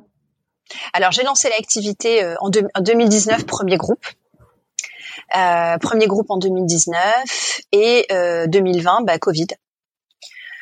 Donc, euh, donc finalement, 2020-2021, euh, je maintiens euh, l'activité parce que j'y crois et parce que j'en profite aussi pour développer mes partenariats, euh, structurer, euh, parce que dans le dans la vision et vraiment dans ce que dans mes objectifs, j'ai un objectif de mixité sociale qui est important. Bah, qui dit mixité sociale dit partenariat avec des acteurs des quartiers prioritaires, des zones rurales, de l'aide sociale à l'enfance, des, enfin, de, euh, des jeunes euh, décrocheurs, enfin voilà, vraiment cette mixité des publics. Pour pouvoir faire en sorte que euh, le séjour soit pris en charge par ces associations? Oui, alors il y a la partie financière, effectivement, où il faut aller chercher les fonds pour ces jeunes-là. Et puis c'est surtout pour le vivre ensemble, pour pour le, le, et puis pour le développement des compétences humaines, enfin de tout ce qu'on apprend pendant mes camps, il n'y avait pas que le volet euh, orientation. enfin, je voulais vraiment que ces outils, ils soient, euh, soient les mêmes, euh, qu'on soit, euh, j'allais dire, premier de la classe, c'est-à-dire scolairement qu'on soit très bon, ou qu'on soit décrocheur parce que le système scolaire en fait est pas du tout adapté, ou parce que humainement je suis pas bien et je, je, je décroche. Mais voilà, c'est finalement c'est le même contenu qui est pour qui est qui est pour, tous les jeunes et surtout euh, la mixité sociale, si on la vit pas pendant les vacances, ben on la vit. Enfin, finalement, on se rend compte que on la vit pas euh, dans, le, dans, dans, dans, dans, la vie de tous les jours, ou très peu. C'est assez difficile finalement d'avoir des moments où on peut euh, côtoyer euh, des jeunes de, de, tous les univers qui, qui, qui se rencontrent. Et donc là, ouais, oui, dans le sport, en effet, où c'est un bon, euh, t'as une belle mixité. Et euh, là, donc tu lances, euh, tu lances ces, ce premier camp. Euh, comment, comment il te, comment tu te sens dans ton corps? Ouf, je me sens, je me sens fatiguée. Je me sens très fatiguée parce que si tu veux, pour me lancer là-dedans, j'ai passé mon Bafa. J'ai été obligée de, reprendre, bah de, de, de bah, quand, quand j'ai mis le nez dans le système. et là, c'est purement administratif. Euh, bah, je me suis rendu compte que mon programme, il s'inscrivait dans un cadre légal qui s'appelle accueil collectif de mineurs, et que euh, pour encadrer des mineurs, même si j'ai mon bac plus 5, euh, 20 ans d'expérience et que je suis maman de trois enfants, je n'ai pas le droit d'encadrer des mineurs. Voilà. Et que le minimum, euh, c'était d'avoir le BAFA. Donc bah, j'ai commencé par ça. J'ai passé mon BAFA euh, à 40 ans. J'ai dû faire dû faire mon stage. Donc j'ai passé 15 jours dans une colo euh, avec euh, avec 25 ados euh, où j'étais épuisée mais je me suis régalée, je me suis dit moi j'adore, j'adore, j'adore, je, je, je, suis hyper contente. Enfin voilà, c'est un âge, un âge que j'adore moi les ados. Euh, et donc et par contre c'est épuisant, c'est épuisant, c'est sûr que à 25 ans tu fais ça tranquille. à 40 on est plus fatigué, hein, c'est du non-stop. C'est clair que c'est une colonie de vacances. C'est euh, 7 heures du mat, euh, minuit, parce que le temps que tout le monde soit couché, qu'on les calme, on les trucs, on les machins, il faut toujours qu'on. Ah putain, envie d'avoir un petit moment pour toi aussi euh, dans la journée quand même aussi. Ouais, non, pas en, en, en colo. Pendant un camp, t'as pas de t'as pas de temps pour toi. C'est t'es 100% pour eux, pour eux et pour le programme. Euh, donc ça demande beaucoup, beaucoup d'énergie sachant qu'en plus, euh, dans, dans un camp d'une semaine, la première, les deux premières journées, elles sont vraiment euh, créer la cohésion et la confiance, euh, parce que euh, bah justement, c'est des ados, euh, on est des adultes, on se connaît pas, et euh, bah ils se livrent pas, enfin voilà, ils pas, sauf les profils entre guillemets un peu extravertis, mais il y a quand même beaucoup de jeunes. Il leur faut bien les deux premières journées pour se mettre dans le programme et commencer à, à se livrer, c'est-à-dire aussi à, à, mettre des mots sur leurs émotions, euh, euh, à partager des histoires. Euh, on travaille sur les croyances limitantes, on travaille, tu vois, sur tous ces sujets hein, de, de, coaching. Et c'est pas, mais c'est des choses qu'ils ont jamais faites. Euh, et c'est des choses qui sont pas faciles à faire. C'est pas facile déjà nous quand on le fait adulte. Donc à 15, enfin à 14, enfin 15 ans, euh, c'est pas facile, il faut du temps. Donc euh, les deux premiers jours, on met beaucoup d'énergie euh, pour créer la confiance et créer la cohésion et transmettre vraiment le côté good vibes. Moi, c'est vraiment hyper important. et ensuite les trois jours d'après, parce que c'est c'est cinq jours, c'est une semaine. Hein, euh, là, on est dans le, là, on est, on rentre dans le cœur. On le rentre dans le cœur, on commence vraiment, et donc là, on, on accorde plus de temps à l'individuel. Tu vois, les deux premiers jours, on est vraiment dans le collectif, et les, et les, et les deux derniers, j'allais dire, on rentre dans, les, dans l'individuel, et donc on essaie de consacrer du temps à chacun pour euh, apporter des, des réponses. Euh. D'où le fait que ce soit des petits comités, parce que tu as, euh, as maxi quoi, 12 enfants? Ouais, exactement. C'est des groupes de 12 c'est des groupes de 12, on va jusqu'à 15. Euh, mais on dépasse pas, on dépasse pas les 15. Et même quand ils sont 15, après on, peut, on les met en sous-groupe. Hein. Donc euh, pendant les ateliers de les clés pour soi, ils sont dans, on les met en sous-groupe de 4, 5 euh, maximum. on est quatre adultes hein, en général, enfin suivant la taille du groupe, on est trois, quatre adultes pour les encadrer. Du coup, comment t'as fait pour te constituer du coup une équipe et puis être toute seule. Donc tu travailles avec des coachs certifiés, mais euh, j'imagine que pour le pour tout ce qui est euh, vie euh, pendant les camps et même potentiellement en dehors, tu as besoin d'aide? Bah écoute, ouais, j'ai j'ai j'ai j'ai eu de la chance, mais c'est aussi en voilà en en parlant, etc. J'ai trouvé mon directeur de séjour parce que c'est la vraiment une personne hyper importante pour la réussite du camp. en fait, j'avais j'avais gagné au, début de ma nouvelle vie d'entrepreneur, j'ai fait euh, euh, des concours, des programmes d'accompagnement, etc., etc. Donc j'ai rencontré forcément enfin, pas mal de gens. Et euh, j'avais fait un programme qui s'appelle Women Act d'une asso vraiment pour les femmes entrepreneurs sociales. Et donc c'est un programme national. Et donc on est, on était une vingtaine, c'est des promos à peu près de 20 femmes engagées, géniales, toutes portant des projets fabuleux. Et, euh, et ma mentor avait monté un, elle, elle a monté un, très beau projet, elle de crèche euh, éco-responsable, engagée, etc. Super. Elle est à Bordeaux. Et, euh, et, je me souviendrai, je me souviendrai toujours. Elle me dit euh, rapidement, elle me dit, bah écoute, franchement, je, enfin moi, ça me gêne un peu. Je suis ta mentor, mais je, je sais pas quoi t'apporter. Enfin, tu, tu, tu, tu euh, enfin, t'as pas besoin de moi. Je dis, ah si, si, écoute, si, si, franchement, j'ai besoin de toi. Elle me dit, bah, sur quoi? Bah, je lui dis, tu vois, par exemple, euh, sur mon équipe, je, je, je, je sais pas par où commencer. Euh, je, je je, je me vois pas lancer une petite annonce comme ça. Enfin, je sélectionner des gens sur un CV. Alors, enfin, c'est un projet qui est tellement, enfin, personnel et tout. Mmh. Je, je sais pas comment faire. Je sais pas toi comment t'as fait pour recruter? Enfin, on parle là-dessus. Et puis elle me dit, ah mais attends, mais moi, mon beau-frère, il est, mon beau-frère est là-dedans. Alors je lui dis ah bon, bah ce serait génial. Et en fait, bah c'est devenu mon énorme. C'est devenu, c'est devenu, ah, c'est chouette. C'est devenu mon directeur de séjour. Et tout, tout s'est fait comme ça. Tout s'est fait un petit peu comme ça. Voilà, je, je, je, je, bah je me suis fait confiance. Je me suis fait confiance. Euh, je fais confiance aujourd'hui euh, encore plus qu'avant parce que je le travaille euh, à mon instinct, aux rencontres, euh, aux signes. Euh, voilà, donc finalement, c'est assez rare que je, je me retrouve dans l'obligation d'aller chercher, tu vois, je, je, je, je lance des appels, à toi. Voilà, mm. je, je, je, lance des appels à l'univers, je, je me fais mes petits trucs, enfin voilà. C'est quoi tes petits trucs? Je, bah, je suis connectée, tu vois, voilà, je, je, bah, mes petits trucs, par exemple, c'est d'écrire sur un post-it là dans mon, tu sais, le, j'utilise le, le, vision board mm. avec les, avec les jeunes dans le cadre du camp. Le dernier jour, on fait, euh, ils font leur vision board. Et parce que je me suis rendu compte de la puissance de cet outil.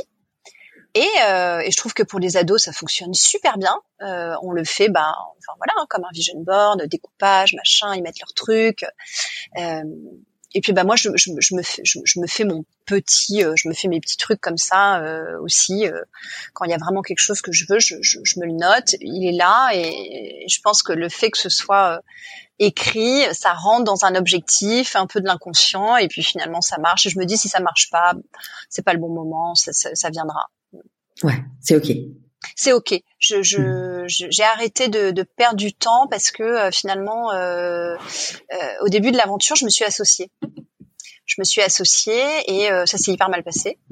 Je me suis fait planter par cet associé. J'ai perdu beaucoup de temps, beaucoup d'énergie, euh, beaucoup d'argent parce que j'ai, j'ai, euh, j'avais fait rentrer des fonds dans l'assaut.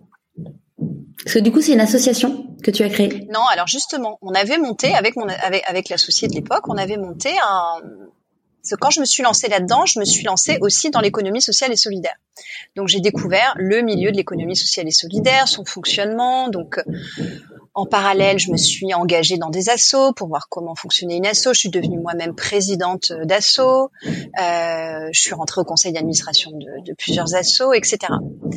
Euh, et puis j'ai rencontré beaucoup de gens. Bon, je me suis mis vraiment à fond dans l'économie sociale et solidaire pour comprendre son fonctionnement et euh, pour pouvoir aussi ensuite faire mes choix. Et je me suis rendu compte que dans ce milieu-là, il y avait beaucoup de doubles structures, comme par hasard.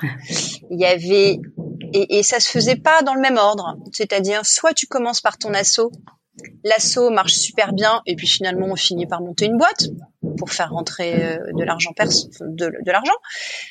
Soit inversement, on monte une boîte et puis finalement, on se rend compte que euh, on a besoin de fonds publics, de subventions, de mécénat, de philanthropes, parce que on a un objet social et que cet objet social, il est beaucoup plus facile à financer dans une asso, et donc on monte une asso.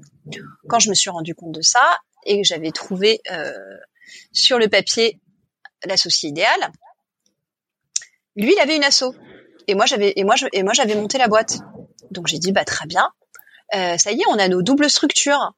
Donc euh, on dès que j'avais une opportunité de lever des fonds euh, qui rentraient dans le cadre de l'assaut, bah on le faisait. Tu mettais sur son chez lui, ouais. Et inversement, dès que c'était plus privé ou dès que ça correspond, dès que c'était vraiment euh, euh, bref privé, on le mettait dans la boîte. Et voilà. Et euh, pour différentes raisons, euh, il m'a planté et, euh, et finalement ça s'est arrêté en 2021. Et ça a été un très très bon déclic puisque ça m'a permis aussi de me rendre compte que j'avais été chercher, j'avais été chercher des choses dont je n'avais pas besoin, qui n'étaient pas alignées avec avec ce que je voulais et qui finalement me freinaient plus qu'autre chose. Et finalement, j'ai rebondi euh, et je me suis relancée l'année dernière, en 2021, vraiment seule. Euh, et c'est ok et ça marche beaucoup mieux. Et j'ai je me suis refait des petites séances de coaching euh, parce que je me suis quand même pris euh, une claque euh, une claque euh, humaine et émotionnelle un échec. Et finalement euh, voilà. Et, donc j'ai retravaillé euh, bah, comme tu dis hein, souvent le, mon why mon voilà le pourquoi le comment le qui avec qui euh, euh, et ça m'a fait beaucoup de bien et c'est ouais. et donc finalement par rapport à l'équipe puisque c'était la mm. pour en venir là, je me suis rendu compte que euh, j'avais envie maintenant de, de, de, de, travailler avec des gens bah, qui, qui, qui fonctionnent, ouais, qui me ressemblent, qui, qui partagent les mêmes valeurs. Euh. Ouais. Et puis euh, et donc voilà. Et donc finalement, euh, je travaille avec euh, que des freelances qui sont un petit peu comme moi, c'est-à-dire on, se fait confiance. Ça, ça va, c'est des pros. Je, je, je voilà, j'ai pas. Et, finalement, je, je suis pas aujourd'hui dans un objectif, en tout cas à court terme, de vouloir embaucher, créer une équipe, euh salarier des gens. Non, je, je... je, je, je, je, suis pas là-dedans. Ça, ça viendra peut-être, mais c'est pas le, c'est pas. C'est pas ton moment. Hmm. Comment t'écoutes ton intuition? Euh, Comment j'écoute mon intuition bah, je, je sais pas. Elle me vient. Euh, bah, j'ai toujours des trucs dans la tête. Euh, et puis le. Mais si je sais, c'est dans la joie, dans la joie et dans le plaisir. Ça, c'est pareil. Je, je, je l'ai découvert quand j'ai réfléchi à. Bah, quand j'ai fait tout ce travail sur moi, je me suis rendu compte aussi avec l'énéagramme. J'ai adoré me faire mon énéagramme. Ça a été vraiment un révélateur pour ça, parce que je me suis rendu compte que je fonctionnais dans la joie, le plaisir, euh, le bonheur. Voilà. C'est pour ça que quand je m'ennuie, eh ben, je, je, peux pas m'ennuyer moi. Si je m'ennuie, je, je tourne pas. Je, je... Et le problème, c'est que je m'ennuie très vite. Euh... Donc mon intuition, elle est voilà. Si je, si ça me fait chier, enfin là c'est c'est un peu le langage, mais voilà. En gros, c'est ça. Mon intuition, c'est que si je m'ennuie, si je le sens pas, si pff, ça va, si c'est pas comme, euh, si j'ai pas de plaisir, c'est que c'est pas, c'est que c'est pas bon. Comment tu célèbres tes réussites? Ah, je les célèbre pas assez. Ça fait partie des choses euh, à travailler. Je les célèbre pas assez. Je, je, je suis encore, euh, j'ai encore l'impression que c'est normal. Euh, voilà, que bah non, voilà. Donc euh, je sais, non, je, je les célèbre pas assez. Alors maintenant que j'ai une équipe justement, même si c'est des freelances, on est on est vraiment une équipe. Hein, euh, on travaille, voilà, on travaille toutes les semaines ensemble. Donc j'aimerais bien commencer par célébrer avec elle, avec elle et avec eux. Mais je le fais pas assez non plus. J'ai réussi à faire un petit déj là. Bon, c'était un truc boulot, mais enfin quand même, c'était quand même un peu sympa. Non, je célèbre pas. je célèbre pas. Je célèbre très peu.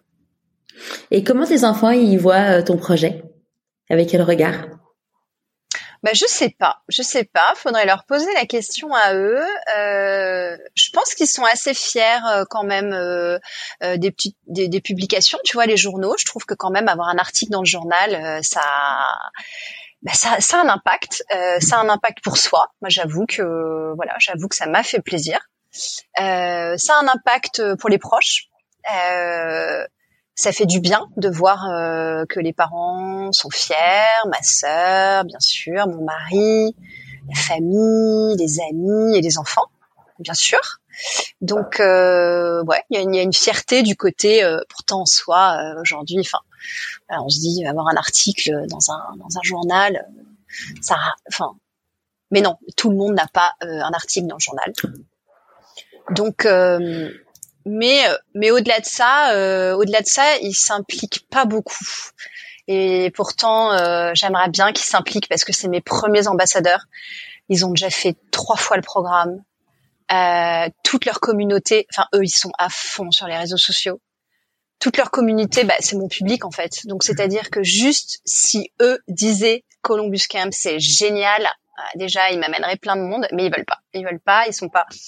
Et alors c'est marrant parce que à chaque programme, maintenant, on demande aux jeunes, euh, on leur fait un peu un défi Insta. Euh, euh, on essaie de les mettre dans un dans la peau un peu des des, influenceurs, mais pour Columbus Camp, tu vois, pas pas d'influenceurs pour les marques, enfin pour une paire de chaussures, pour un truc, tu vois, qui a du sens, le programme, parce que quand je vois à quel point ils en parlent et ils me remercient et ils adorent le programme et on a quand même des retours à chaque fois de jeunes qui nous disent oh, mais merci euh, ça devrait être enfin tous les jeunes devraient faire ça vraiment je je j'ai tellement grandi je me sens tellement bien merci beaucoup enfin.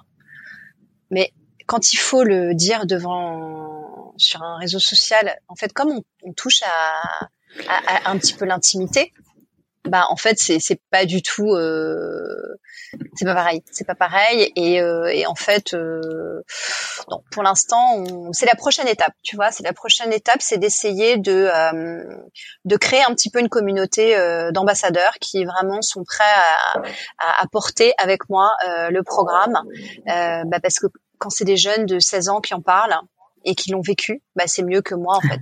Moi je peux pas. Sûr. Moi je l'incarne euh, en tant que voilà, en tant que fondatrice, développement, euh, partenariat, enfin tout ce que tout ce que je fais mais mais mais pour un pour un jeune de 16 ans euh, bah faut que ce soit un autre jeune de 16 ans qui qui en parle quoi. Tu vas à chaque camp? Ouais.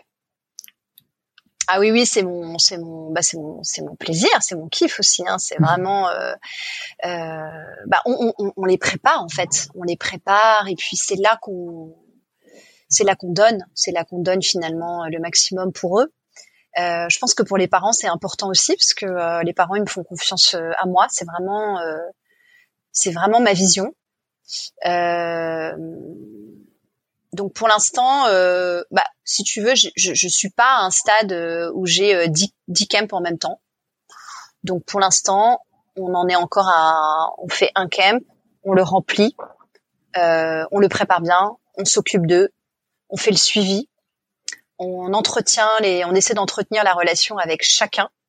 Donc là, j'ai, on en est à 80. On a accompagné 80 jeunes depuis le début et moi je, je, je suis encore euh, dans la qualité de l'accompagnement plutôt que la quantité, le nombre de jeunes. Ouais. À quel moment dans ta vie tu t'es dit pourquoi pas moi? Bah, la première fois, je pense vraiment c'est euh, c'est mon entrée en politique, comme je te le disais, parce que c'était totalement improbable. Et, euh, et, et, d'ailleurs, je, je, je, je, me souviens, enfin, je, je, ça s'est pas fait facilement, hein, ça s'est fait, voilà, même difficilement. Et c'est un de mes, euh, bah, un de mes, un de mes, un de mes mentors, si on peut, ouais, je peux l'appeler comme ça, euh, qui un jour m'a dit bon, écoute Delphine, en fait, euh, ça, ça marche pas comme ça. Là, tu, tu, tu vois bien euh, comment marche le système. C'est simple. La prochaine fois, tu te chopes Juppé. T'as deux minutes pour le convaincre. C'est le et à l'époque, euh, on appelait, j'appelais pas ça un pitch, mais en, fait c'est ça. Et il m'a dit, c'est ça en fait. Là, arrête avec tes mails, tes trucs, tes... non, c'est comme ça que ça marche. Vas-y ah ben là le pourquoi pas moi euh, et, et, je l'ai fait et, et, voilà j'ai mis euh, mon audace mon énergie euh, ma motivation etc il m'a écouté il m'a regardé droit dans les yeux et il m'a dit j'ai besoin de gens comme vous dans mon équipe ok donc ça c'est la, première fois la première fois et j'ai eu le, poste après hein euh, et la deuxième bah c'est là c'est récemment hein, c'est de dire ok euh, la vie d'entrepreneur, euh, euh, je suis prête. C'est, pas vraiment un pourquoi pas moi. C'est ça s'est pas fait vraiment comme ça, comme je te l'ai expliqué. Ça a été plus c'est, un, chemin un peu long. Mmh. Euh, et après, sur d'autres petits challenges, c'est-à-dire une fois que j'ai commencé vraiment à me à me pousser, aujourd'hui encore, euh, je l'ai mis dans mes programmes et je me l'applique à moi-même. J'essaye le plus souvent possible de faire des premières fois. Donc, je voulais, je rêvais de monter sur scène depuis que j'étais enfant. Bah, à mes 40 ans, j'ai dit, OK, donc ça, c'est un peu un pourquoi pas moi. Je fais du théâtre, je vais monter sur scène. Je l'ai fait, j'ai adoré, mais voilà, je n'ai pas continué, mais je l'ai fait. Euh, je rêvais de faire du surf, pareil. Bon, ça, ça a été ma liste de tout ce que je voulais faire à 40 ans, j'avais pas fait. Et encore aujourd'hui, eh ben, dès que j'ai une opportunité de faire un truc pour la première fois, je le fais. Et je l'ai mis dans mes camps parce que à chaque fois, euh, dès le premier jour, on, on, teste les jeunes, on leur pose plein de questions sur ce qu'ils ont fait, pas fait, etc. Et, euh, et on se laisse plein de temps de libre dans la semaine qu'on n'a pas préparé pour rebondir sur euh, des choses comme ça, notamment les soirées ou des temps libres, etc. Et pour donner un exemple, le dernier groupe qu'on a eu à la Toussaint, on, le premier jour, on a discuté de plein de choses, on s'est posé plein de questions sous forme de jeu, etc et on s'est rendu compte qu'ils avaient jamais été au théâtre. Aucun. Dans le groupe des neuf. Dire bah ok bah on, on, va, on va aller au théâtre, on va se faire une soirée dans un, on va se faire un, spectacle etc. Et du coup on a fait du théâtre d'impro parce que c'était encore encore plus accessible et euh, participatif. Et puis du coup ça leur donnait vraiment des, des super outils en termes de compétences. Euh, moi j'adore le théâtre d'impro et euh, et voilà. Et je pense que bah, le côté pourquoi pas, euh, c'est de dire en fait, à chaque fois qu'on a l'occasion, je pense, de, euh, de faire quelque chose pour la première fois, mhm. eh ben, il faut le faire, quel que soit son âge. Ça me parle beaucoup parce que tu vois, bon, cet été, euh, je me suis séparée euh, du père de mes enfants. ça faisait 17 ans qu'on était ensemble et, et bon, clairement, j'avais pas vu le, le, le, coup me tomber sur la tête. Et, et du coup, j'ai un vrai besoin de me sentir vivante depuis depuis cet été. Et, du, et depuis cet été, je me fais plein de, de premières fois et, et euh, tu vois, première fois euh, dans un biplace en avion, alors que bon, sur le principe, j'ai un peu le vertige. Euh, première fois en acrobranche avec les enfants. Là, hier soir, je vais, je suis inscrite dans un club de natation et donc en général, je vais nager et après, je vais au sauna ou sinon je fais mer et sauna. Et bon, hier, il y avait un peu des méduses et tout dans la mer, donc j'étais là, bon, allez, je fais piscine.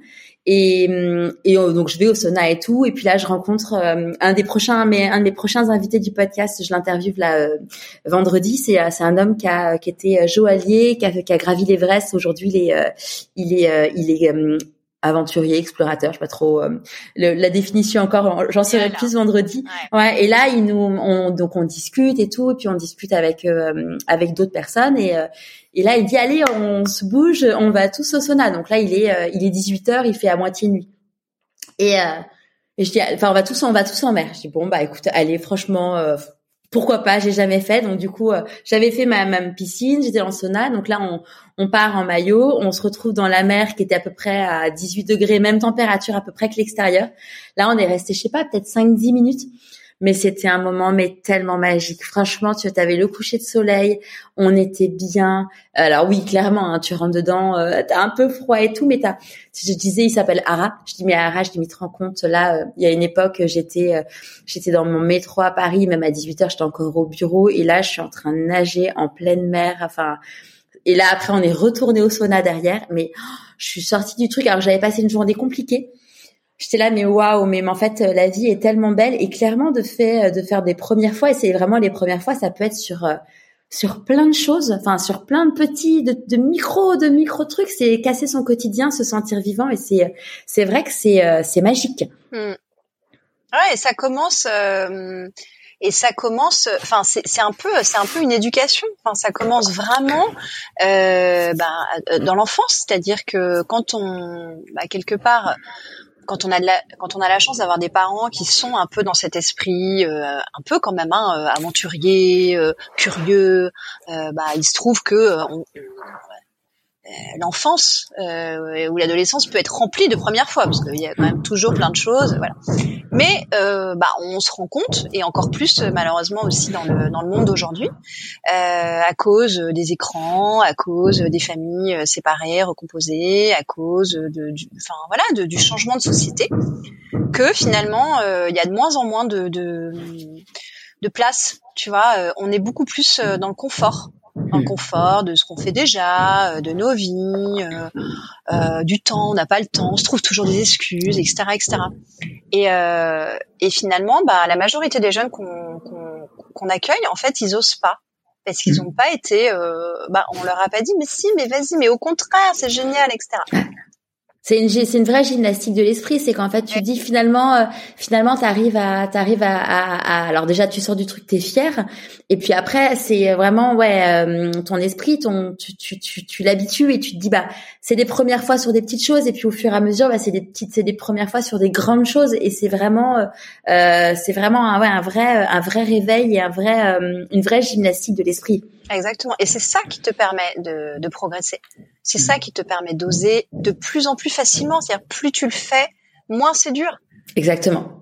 Et... donc du coup tu commences sur des trucs microscopiques, genre je sais pas, tu te lances sur une nouvelle recette, euh, un truc où tu, enfin voilà, et puis après sur des petites choses, et puis après au fur et à mesure, euh, ouais, tu te sens, tu te sens, tu te sens, tu te sens mieux en fait. Ouais. Hmm. C'est quoi pour toi la réussite? Euh, la réussite, euh, bah c'est ça, c'est d'être aligné, c'est de, c'est de d'être dans son, d'être dans son chemin, de se sentir bien, euh, de se sentir bien et libre hein, dans un chemin qu'on a choisi ou pas quelquefois, mais en tout, mais en tout cas de trouver les les clés de, de cet alignement quel que soit, euh, voilà, finalement, quel que soit, euh, quel que soit l'argent qu'on gagne, quel que soit le métier, quel que soit le cadre, etc. Si on est aligné avec ça et qu'on est bien, normalement, on a, on, a réussi. Enfin, pour moi, la réussite, c'est le bonheur. Enfin, voilà, c'est le, c'est, simplement d'être heureux. Et pour être heureux, bah, c'est ça, c'est de trouver un petit peu les, les réponses pour être aligné. Qu'est-ce que tu penses que la petite Delphine de 6 ans dirait si elle te voyait aujourd'hui? Ah ah, 6 ans. Je je sais pas. Je pense que ouais, dirait tu peux tu, tu, tu, tu peux aller encore plus loin. Continue, enfin voilà, c'est t'as encore euh, t'as, encore du chemin et t'as encore de grandes choses à faire et vas-y euh, fonce c'est c'est maintenant quoi dans la vie on dit que quand on fait des choix euh, on fait des renoncements. C'est quoi pour toi les renoncements avec cette entreprise?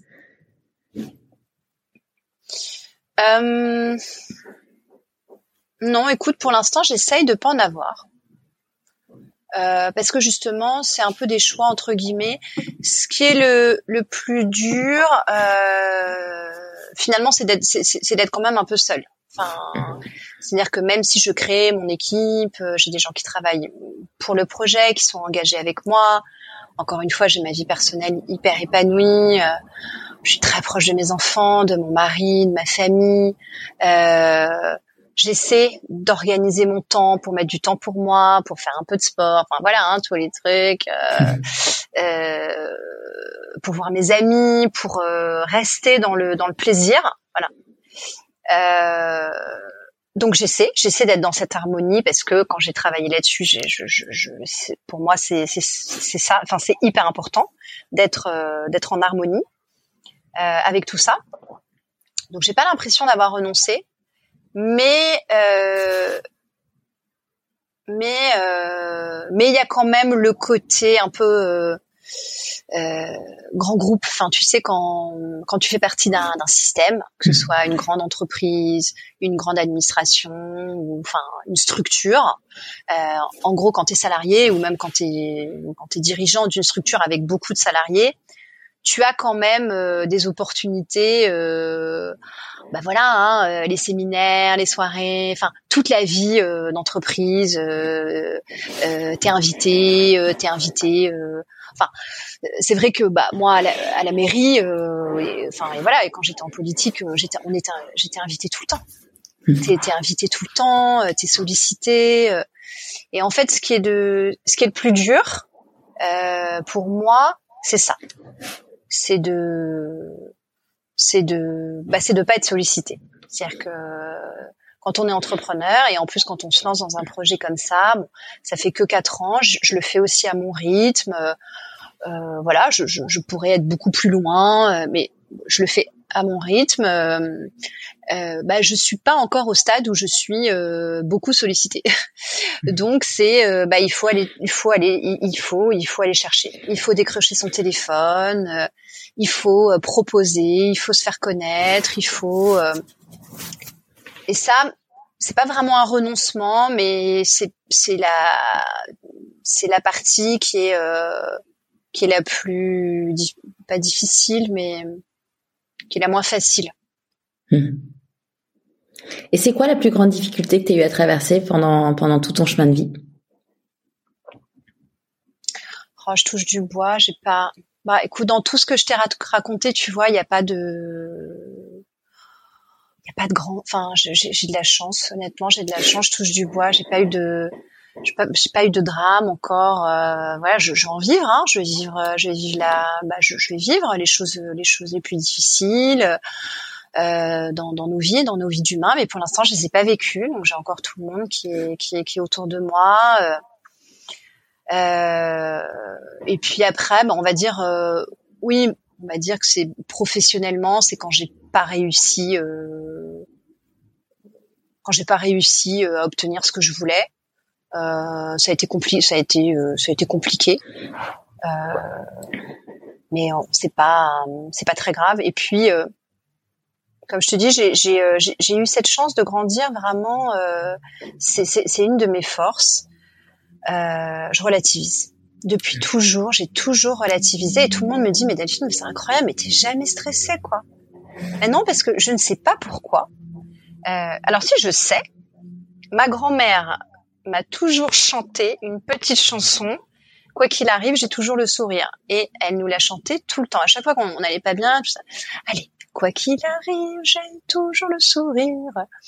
Et cette chanson, voilà, je prends la vie du bon côté et je me dis qu'il peut m'arriver pire et ça suffit pour me mettre en gaieté. C'est une petite chanson qu'elle nous a chantée toujours. Je pense qu'elle est rentrée et qu'elle m'a nourrie. Et, euh, et voilà. Et, maman aussi qui, qui, m'a toujours dit, mes parents aussi, hein, qui ont, qui euh, voilà, les, deux, euh, qui ont dit, euh, quand, quand, quand, quand, ça doit se faire, ça se fait, etc. Donc, je pense que j'ai eu cette euh, facilité à tout relativiser euh, et que du coup, je le transmets aussi à mes enfants, je pense.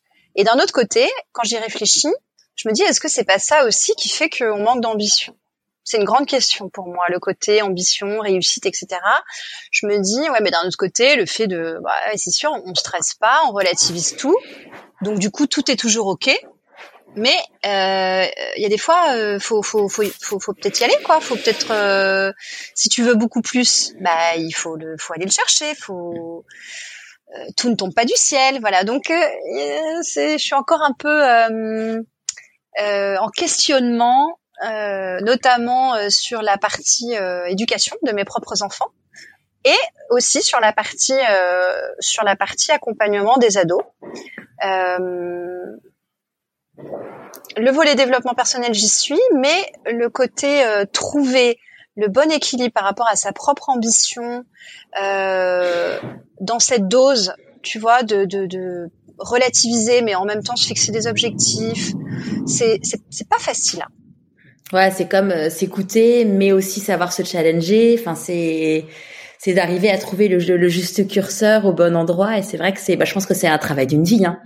Ouais, c'est un travail d'une vie et, euh, et c'est pour ça que moi j'aime beaucoup tous les messages euh, euh, de, de, ton podcast, de, de, pourquoi pas moi, c'est aussi de d'apprendre à se faire confiance, d'être à, l'écoute de cette petite voix, parce que finalement quand on se pose trop de questions, c'est là qu'il faut revenir. Elle sait, elle sait la petite voix, euh, donc euh, donc c'est là, c'est là qu'il faut aller chercher. Euh, et qu'il faut revenir euh, bah, quand ça va pas, ou quand on quand on doute ou qu'on euh, bah, après j'ai un, un autre je, je, dors beaucoup tu vois donc euh, et souvent bah, c'est un conseil je dis je dis bah tu sais quoi quand ça va pas va te coucher. Demain demain il fera jour. Tu, tu vas dormir et je te jure que ça marche. Moi quand ça va pas ou je dors et quand je me réveille, ça va mieux. Enfin, c'est incroyable. Ah mais oui, non mais je comprends. il y a un moment, il faut savoir. Tu vois, hier, j'avais un gros coup de, un gros coup de mou pour plein de raisons. Et euh, en fait, euh, j'ai déposé les enfants à l'école. Je suis rentrée chez moi, je me suis mis sous la couette et je me suis dit attends, euh, là, de toute façon, je ne sers à rien. Ça sert à rien que j'essaye de monter mon épisode de podcast de jeudi parce qu'en fait, euh, parce qu'en fait, là, je ne sers à rien. Donc, je me suis mis au lit sans aucune culpabilité. J'ai euh, évacué toutes les larmes que j'avais à évacuer. Et, euh, et en fait, euh, ben, j'étais dans une espèce de demi-sommeil et j'ai eu plein d'idées lumineuses, en toute humilité, sur des trucs, sur des points de blocage que j'avais dans ma boîte, sur des points de blocage que j'avais au niveau perso et tout. Et, et je me suis dit, ouais, en fait, c'est un beau cadeau que je me suis offert parce que parce que oui, tu as euh, le côté ah mais attends, on est lundi matin, je suis au fond de mon lit, euh, qu'est-ce que je fous? Mais en même temps, mon corps, il avait besoin de repos, j'avais la crève, j'avais pas le moral et tout. C'est vraiment savoir se dire OK, euh, là en fait, ton énergie, bah t'en as pas aujourd'hui. Clairement de l'énergie, j'en ai normalement j'en ai à revendre. Donc bah, le jour où où l'énergie sera à revendre, bah je vais surfer dessus et, et bosser plus qu'il ne enfin plus pour rattraper, mais en fait c'est ça, c'est vraiment savoir se dire ok, je prends soin de moi en fait. Ouais. Ah ouais, et puis le sommeil, c'est tellement, euh, enfin voilà, ah, c'est. indispensable quand tu dors pas, c'est c'est ce qu'il y a de pire. Hein. Hmm. C'est quoi tes peurs euh, C'est quoi tes peurs quand tu as créé euh, ton entreprise et, et, euh, et aujourd'hui, c'est quoi tes peurs? Alors, bon, j'ai pas, hum, j'ai pas vraiment peur. Euh, c'est pas c'est pas une émotion que j'ai voilà que qui me caractérise ou qui me qui est ni un booster ni un frein ni je te dis bah, cette force de, de, de relativiser donc euh, euh, non, j'ai même pas peur d'échouer parce que parce que parce que si j'échoue c'est pas grave, je ferai autre chose. Donc euh, j'ai pas vraiment euh, j'ai pas vraiment de peur par rapport euh, par rapport euh, par rapport au projet. Après, c'est plus le j'ai encore des questionnements par rapport au modèle économique, voilà, par rapport quand même euh, au, bah, au côté financier, où j'ai encore des, des, questionnements et le côté, oui, un, un peu peur euh, de finalement jamais euh, réussir à, à, à, gagner ma vie correctement à la hauteur mais c'est un petit peu le problème aussi de l'économie sociale et solidaire. Et puis c'est aussi moi qui, qui je, je, je, n'ai pas encore, euh, je pense vraiment enclenché euh, cette motivation euh, financière. Je suis encore beaucoup dans une motivation de contenu, de sens. Voilà, et donc euh, j'essaie de, de, de, de, maintenir et de développer le projet euh, avec la, dimension de avec la dimension de modèle économique qui est importante, euh, mais clairement clairement je ne je ne vis pas, je ne gagne pas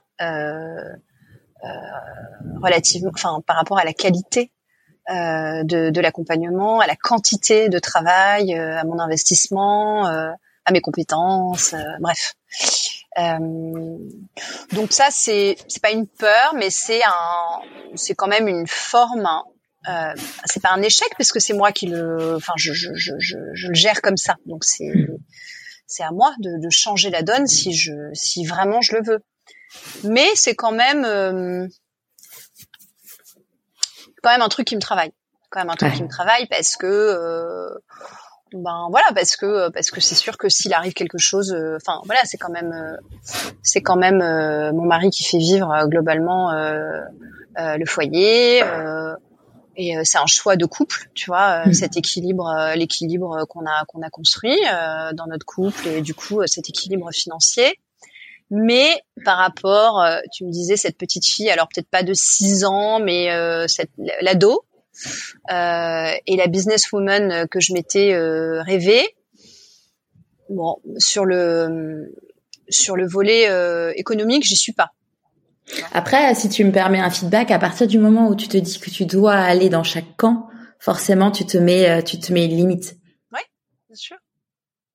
Et après, alors pareil, hein, si tu me permets le feedback aussi, euh, pour moi, euh, les gens ils achètent un programme et ils t'achètent pas, enfin, ils t'achètent pas entre guillemets, toi, enfin que tu que tu y sois que tu n'y sois pas, ils peuvent, enfin, ça, ça ne, enfin, c'est pas un frein. Enfin, en tout cas, moi demain, tu vois, euh, euh, bon là, je, mes enfants ils sont encore trop petits, mais bon, dans un an, mon fils il aura 12 ans, donc euh, je pourrais, je pourrais te l'envoyer. Je me dis, je me dis pas si Delphine n'est pas là, je l'envoie pas. Oui, peut-être peut-être aujourd'hui, tu vois, je pourrais comme je mm. pourrais vraiment commencer à, euh, bah voilà, à, me dire, je monte vraiment l'équipe, c'est l'équipe qui va qui, qui, qui va tout gérer. Euh, donc, euh, bah, ce sera peut-être les, ce sera peut-être l'étape d'après.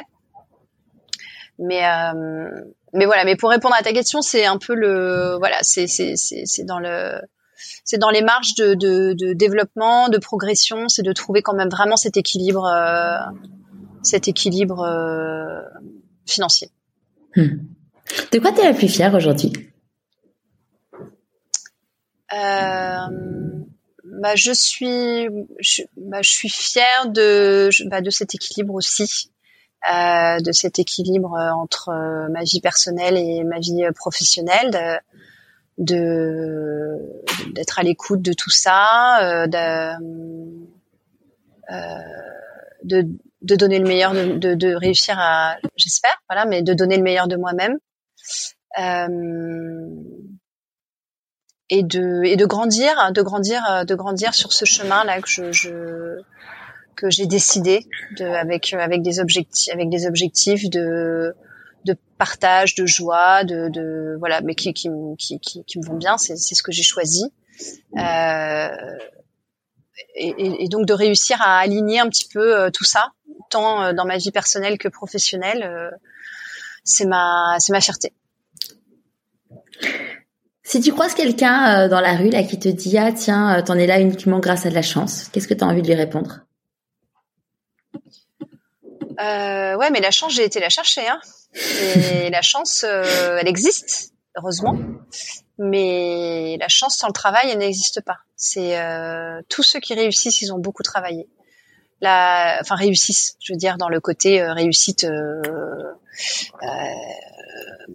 reconnaissance ou en tout cas voilà. Euh, mais euh, donc voilà, euh, la chance, j'ai été la chercher. Et, et, il faut, il faut, il faut la provoquer, il faut aller la chercher. comme je dis, mais c'est un peu aussi. Alors l'amour c'est un peu différent, mais souvent je dis en fait ça, ça sonne pas à ta porte quoi. Enfin hmm. c'est c'est rare. Enfin ça peut exister, mais euh, quelqu'un qui sonne à ta porte. Euh, alors en amour, oui, c'est rare. Oui, mais il faut lui laisser la porte ouverte. Mais voilà, mais il faut. Enfin, non, mais tu vois, euh, enfin, c'est pareil. Hein, tu vois, tu peux dire. Euh, je pense à, à, une amie là qui récemment euh, me dit ah mais Charles, j'ai trop envie de rencontrer l'amour et tout. Je dis bah allez viens, on sort. Je, je, je c'est ma mission de t'aider à rencontrer l'amour et tout. Et là, elle voit un mec en boîte. Le mec lui dit j'ai un coup de foot pour toi et tout. Et je dis mais vas-y. Enfin, elle me dit ah mais ouais mais machin. Tu, me dis que tu veux de la tendresse, il y a un mec qui t'explique qu'il a un coup de foot pour toi. Vas-y, ouvre, ouvre la porte. Et puis, au pire, au pire quoi? Enfin, au pire, au pire, bon bah c'est pas le bon, et puis bah c'est pas grave, et puis bah voilà. Euh, et, et, je pense que ça c'est un vrai sujet, c'est qu'en fait, euh, parfois t'as en effet le mec qui arrive en boîte et qui te dit bah j'ai un énorme coup de foot pour toi, mais en fait si t'es pas prêt et que tu te fais pas violence parce que bon bah on a tous nos nos histoires et notre vécu, si tu te fais pas un petit peu genre en mode bon bah allez ok j'y vais bah tu peux te, tu peux passer à côté de de belles choses. Ouais, mais la chance c'est ça aussi. Il faut aller la mhm. chercher. Et quand elle arrive, il faut lui ouvrir la porte parce qu'on peut passer, euh, on peut passer à côté, on peut passer à mhm. côté parce que euh, ben voilà, parce qu'on n'est pas, parce qu'on, parce qu'on n'est pas assez curieux, parce qu'on n'est pas assez ouvert, parce que. Ouais, parce qu'on a trop peur, mais qu'à un moment donné, c'est, c'est, c'est, c'est les fameuses premières fois, tu vois, se dire, ok, bah voilà, euh, euh ce mec-là euh, me dit, bah sur le papier, c'est pas mon style. Je dis, bah, première fois, vas-y, c'est pas grave. Ouais. c'est quoi euh, le meilleur conseil qu'on t'ait donné? Euh je sais pas. Euh, bah, je pense que c'est un peu ça. Euh... C'est tout, tout, tout, tout ce qu'on, tout ce que j'ai appris dans le développement personnel. Je peux pas dire. Euh... mais vraiment, peut-être que dans, le, dans, dans, tout ce que j'ai appris en, développement personnel, il y a vraiment le côté aussi arrête de regarder ce que font les autres. Enfin, tu te compares pas aux autres en fait. C'est voilà, fais-toi confiance à toi. C'est c'est euh, c'est c'est ton chemin, c'est ton histoire, c'est ton parcours, c'est euh, c'est c'est tes réussites, c'est tes échecs, c'est tes rencontres. Donc voilà. Donc euh, arrête de regarder euh, ce que font les autres en fait. Euh, fais-toi confiance. Enfin voilà, t'es t'es t'es sur la bonne route. Euh, et vas-y, euh, fonce quoi. Hmm. Et c'est quoi le conseil que tu aurais aimé recevoir et que du coup tu aimerais donner aujourd'hui?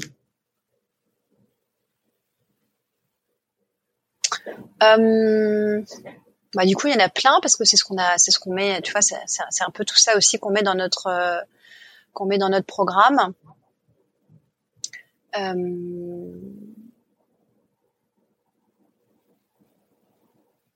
mais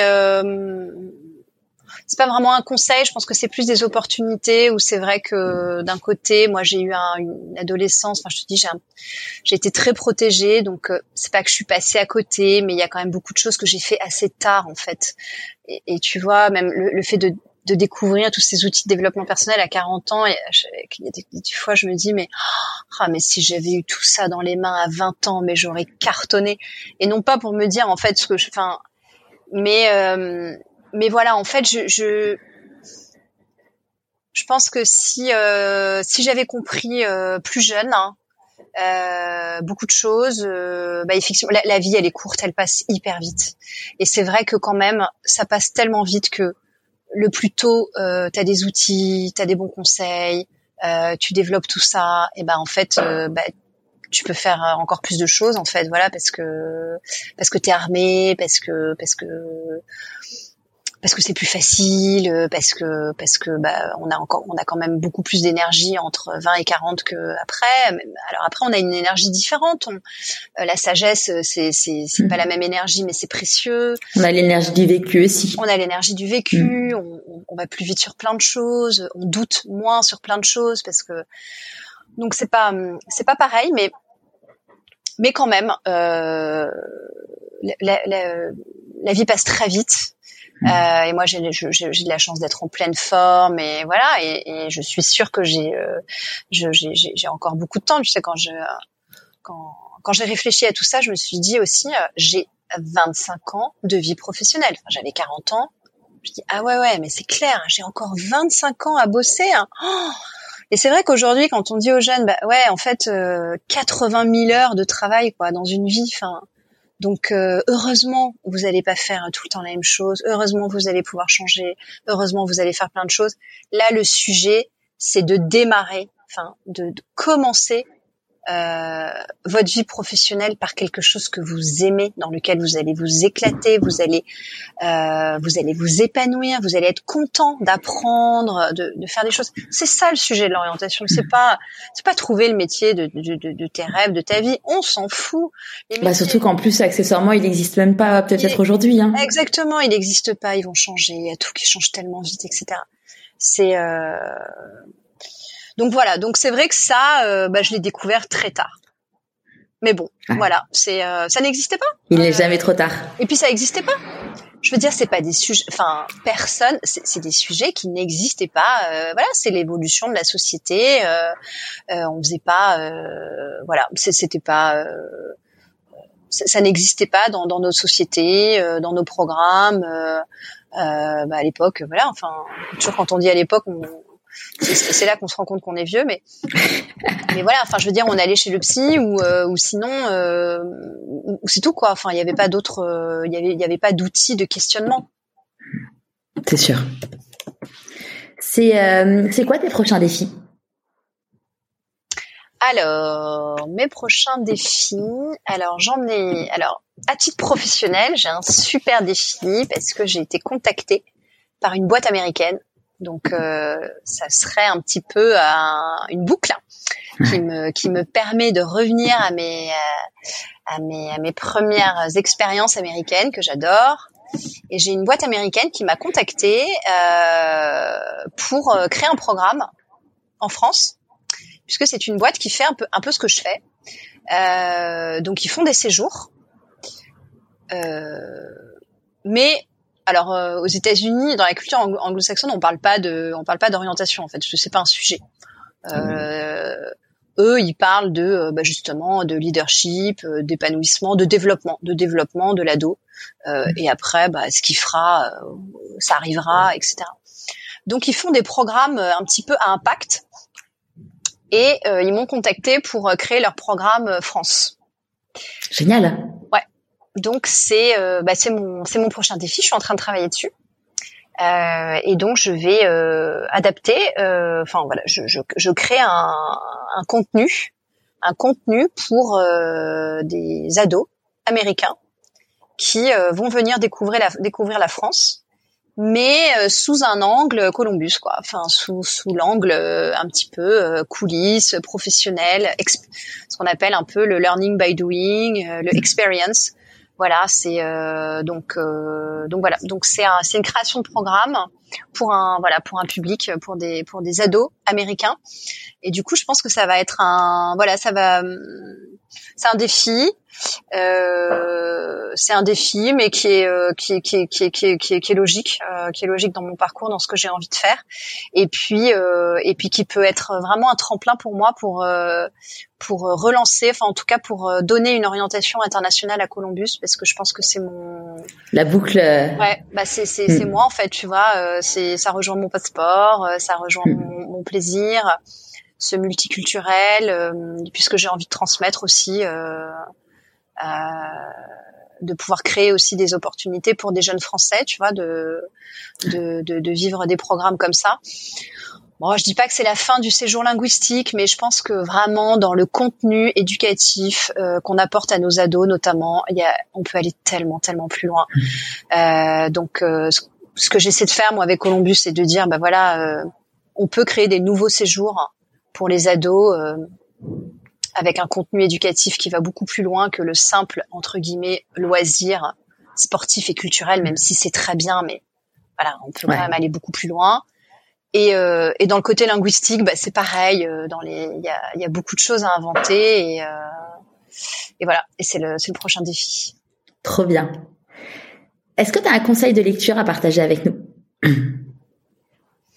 Alors, en lecture, euh, j'offre euh, bah, juste un exemple, mais qui est plus une lecture euh, pour les ados. Je leur offre, et en général, on essaie de le faire dédicacer parce qu'elle vient, elle vient nous rencontrer quand elle peut. Le livre de Victoria Guillaumont, qui est une jeune fille engagée, qui a écrit bah, tout ce qu'on n'apprend pas à l'école. Et, euh, et voilà, et c'est son premier livre, et c'est un beau témoignage. Elle y met toute son, bah, elle y met son parcours, ses conseils. Euh, maintenant, elle fait aussi des, bah, elle fait des conférences. Elle est, euh, voilà, elle est hyper engagée et euh, elle porte un super message, je pense, pour les pour les jeunes, parce que de toute façon aussi, elle est jeune. Euh, et, et voilà, c'est un livre entre guillemets qui, qui est facile à lire. Et tous les jeunes à qui on à qui on l'a offert, euh, ils le dévorent et euh, ils prennent ce qu'ils veulent et ils en font ce qu'ils veulent. Mais en tout cas, euh, ça complète les messages que qu'on peut qu'on peut faire passer pendant nos camps. Ils le gardent, ils le gardent chez eux. Génial. Ouais, elle a, elle a son podcast qui s'appelle Nouvel Oeil. Oui, elle a un podcast aussi qui est très sympa. Ouais, ouais, que, que bah, qui lui a permis de, de, de, voilà, elle a inventé son métier, sa vie, euh, et euh, c'est une chouette fille que, que, que que j'aime beaucoup, qui est de Bordeaux, enfin qui, est de notre région aussi, euh, avec des parents agriculteurs. Enfin voilà, elle a un parcours un peu un peu atypique et euh, et, en tout cas, euh, bah, c'est chouette de, de, partager, euh, de, de, pouvoir de pouvoir partager cette expérience avec avec les jeunes qu'on accompagne. Top. À qui as-tu envie de dire merci et pourquoi avant qu'on se quitte? Oh, des merci. Ah, bah, merci à toi, euh, tu vois, Charlotte, pour, euh, pour ce moment. Bah, Avec plaisir. Oh, moi, je dis merci. Euh, je, je, dis merci tous les jours, tout le temps. Euh, c'est euh, bah, bien sûr merci à mes parents pour justement c'est, c'est, c'est, cette, cet ancrage, hein, ces fondations, ces fondations, et sans le savoir finalement, parce qu'ils l'ont fait avec leur cœur, et voilà. Mais mais c'est essentiel. Euh, bon, merci à mon mari parce que vraiment j'ai bah, j'ai un mari, euh, j'ai beaucoup de chance. Euh, on se complète bien, on est un vrai couple, on est un vrai puzzle en fait. On, est complètement différents euh, et euh, voilà, on, on, continue à on continue à, maintenir ce puzzle et euh, à faire que que ça fonctionne. et un grand merci parce que c'est mon meilleur coach quand même. Voilà. Euh, et puis bah merci euh, à mes amis aussi qui m'apportent euh, cette joie, euh, qui sont toujours là, etc. Merci à tous les gens qui m'entourent, qui croient en moi. merci à la vie de, m'offrir tout ça. Moi, je, je suis, ouais, je, je j'ai beaucoup de chance et de toute façon, quelle que soit la vie qu'on a, chaque vie, c'est ce que je, ce qu'on essaie de dire aussi. Finalement, chaque vie est réussie. Chaque vie est réussie parce que de toute façon, on n'en a qu'une. Hein. Euh, donc on peut pas, en fait, on peut pas passer à côté. Euh, et si on change notre regard par rapport à par rapport à la vie qu'on a, bah elle est forcément, elle est forcément réussie parce que de toute façon, on n'en a pas d'autre. Et euh, et une fois qu'on une fois qu'on comprend ça, et, et, et, bah de toute façon, elle ne peut que, que être meilleure parce que c'est nous qui mettons ce qu'on veut y mettre. Donc euh, si on veut y mettre de la joie, du bonheur, de la fête, de la culture. Enfin, on y met ce qu'on ce qu'on veut y mettre. Euh, mais on est responsable de notre bonheur. Exactement, on est responsable de notre bonheur et donc. Mmh. Euh, euh, et merci à tous ces justement aussi hein, à tous ces coachs et à tous ces messages inspirants euh, que je, je prends toujours beaucoup de plaisir à écouter. Tu vois, là, j'ai refait une mini formation parce que je fais partie d'un nouveau groupe euh, autour de la famille, parce que la famille pour moi c'est hyper important. Donc j'ai rejoint un groupe et euh, et à l'occasion de la création de ce groupe, on, elles, elles, nous ont refait euh, euh, une mini formation estime de soi en deux jours. Ça m'a replongé dans le sujet. Oh, je dis, ah, bah, tu vois, ça fait ça fait toujours du bien ouais, de, piqûre de rappel, de faire une piqûre de rappel sur l'estime de soi et sur la beauté de la vie, tout simplement. Ouais c'est sûr. Ouais, parce que de toute façon, euh, il y a derrière les nuages, il y a le soleil, et dans la nuit, il y a le soleil, et il est toujours là, et il faut, faut, faut pas, faut pas l'oublier, parce que parce qu'il réapparaît toujours. Euh, pour les personnes qui veulent euh, en savoir plus pour euh, sur ton entreprise, du coup, bon, je mettrai tous les liens euh, sur sur le site pourquoi Est-ce que tu peux juste nous dire peut-être le nom le nom du site comme ça pour ceux bien qui. Bien sûr. Alors c'est les programmes Columbus, et le site c'est Columbus avec un O, hein, C-O-L-O-M-B-U-S,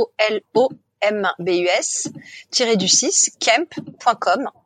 Ça, c'est le site euh, pour euh, les, euh, les séjours, les séjours, euh, les camps qui ont lieu donc euh, tous les deux mois, à chaque vacances scolaires. Le prochain, c'est en février. Et on a plusieurs formats. On a un format City, qui est dans Bordeaux, qui permet bah, aussi aux jeunes ruraux de venir euh, en ville. On fait tout à pied, en tram, en bus, en vélo, etc. C'est hyper sympa. Et on va voir aussi des écoles. On va voir des écoles de l'enseignement supérieur, on va voir des entreprises, des entrepreneurs. Enfin, voilà, c'est assez global. On a un format euh, nature qui est euh, du côté de Bazas ou des Landes, où là, pour le coup, bah, c'est l'inverse. On est en pleine nature, on dort dehors, logement insolite, et on est vraiment sur l'agroalimentaire, la connexion à la nature. Et on a un format euh, vraiment été. Le summer camp, il est à Arcachon, à, à 300 mètres de la plage. Et là, on est en mode plus euh, bah, voilà euh, été. Et on se motive avant de retourner en cours. On profite de la dernière semaine. C'est toujours la dernière semaine d'août, parce que c'est la semaine où en fait on les remet dans le bain de la motivation pour retourner en cours. Et Dieu sait que voilà, il en faut de la motivation pour retourner à, pour retourner au collège et au lycée. Donc on les rebooste un peu, euh, un peu euh, avant de, avant d'y retourner. Et j'aurai un deuxième, un deuxième site qui va sortir, qui sera la page vraiment Columbus, puisque en plus des camps, euh, on développe, enfin voilà, j'ai développé maintenant une offre sur mesure qui me permet donc là de travailler sur le projet avec avec les États-Unis.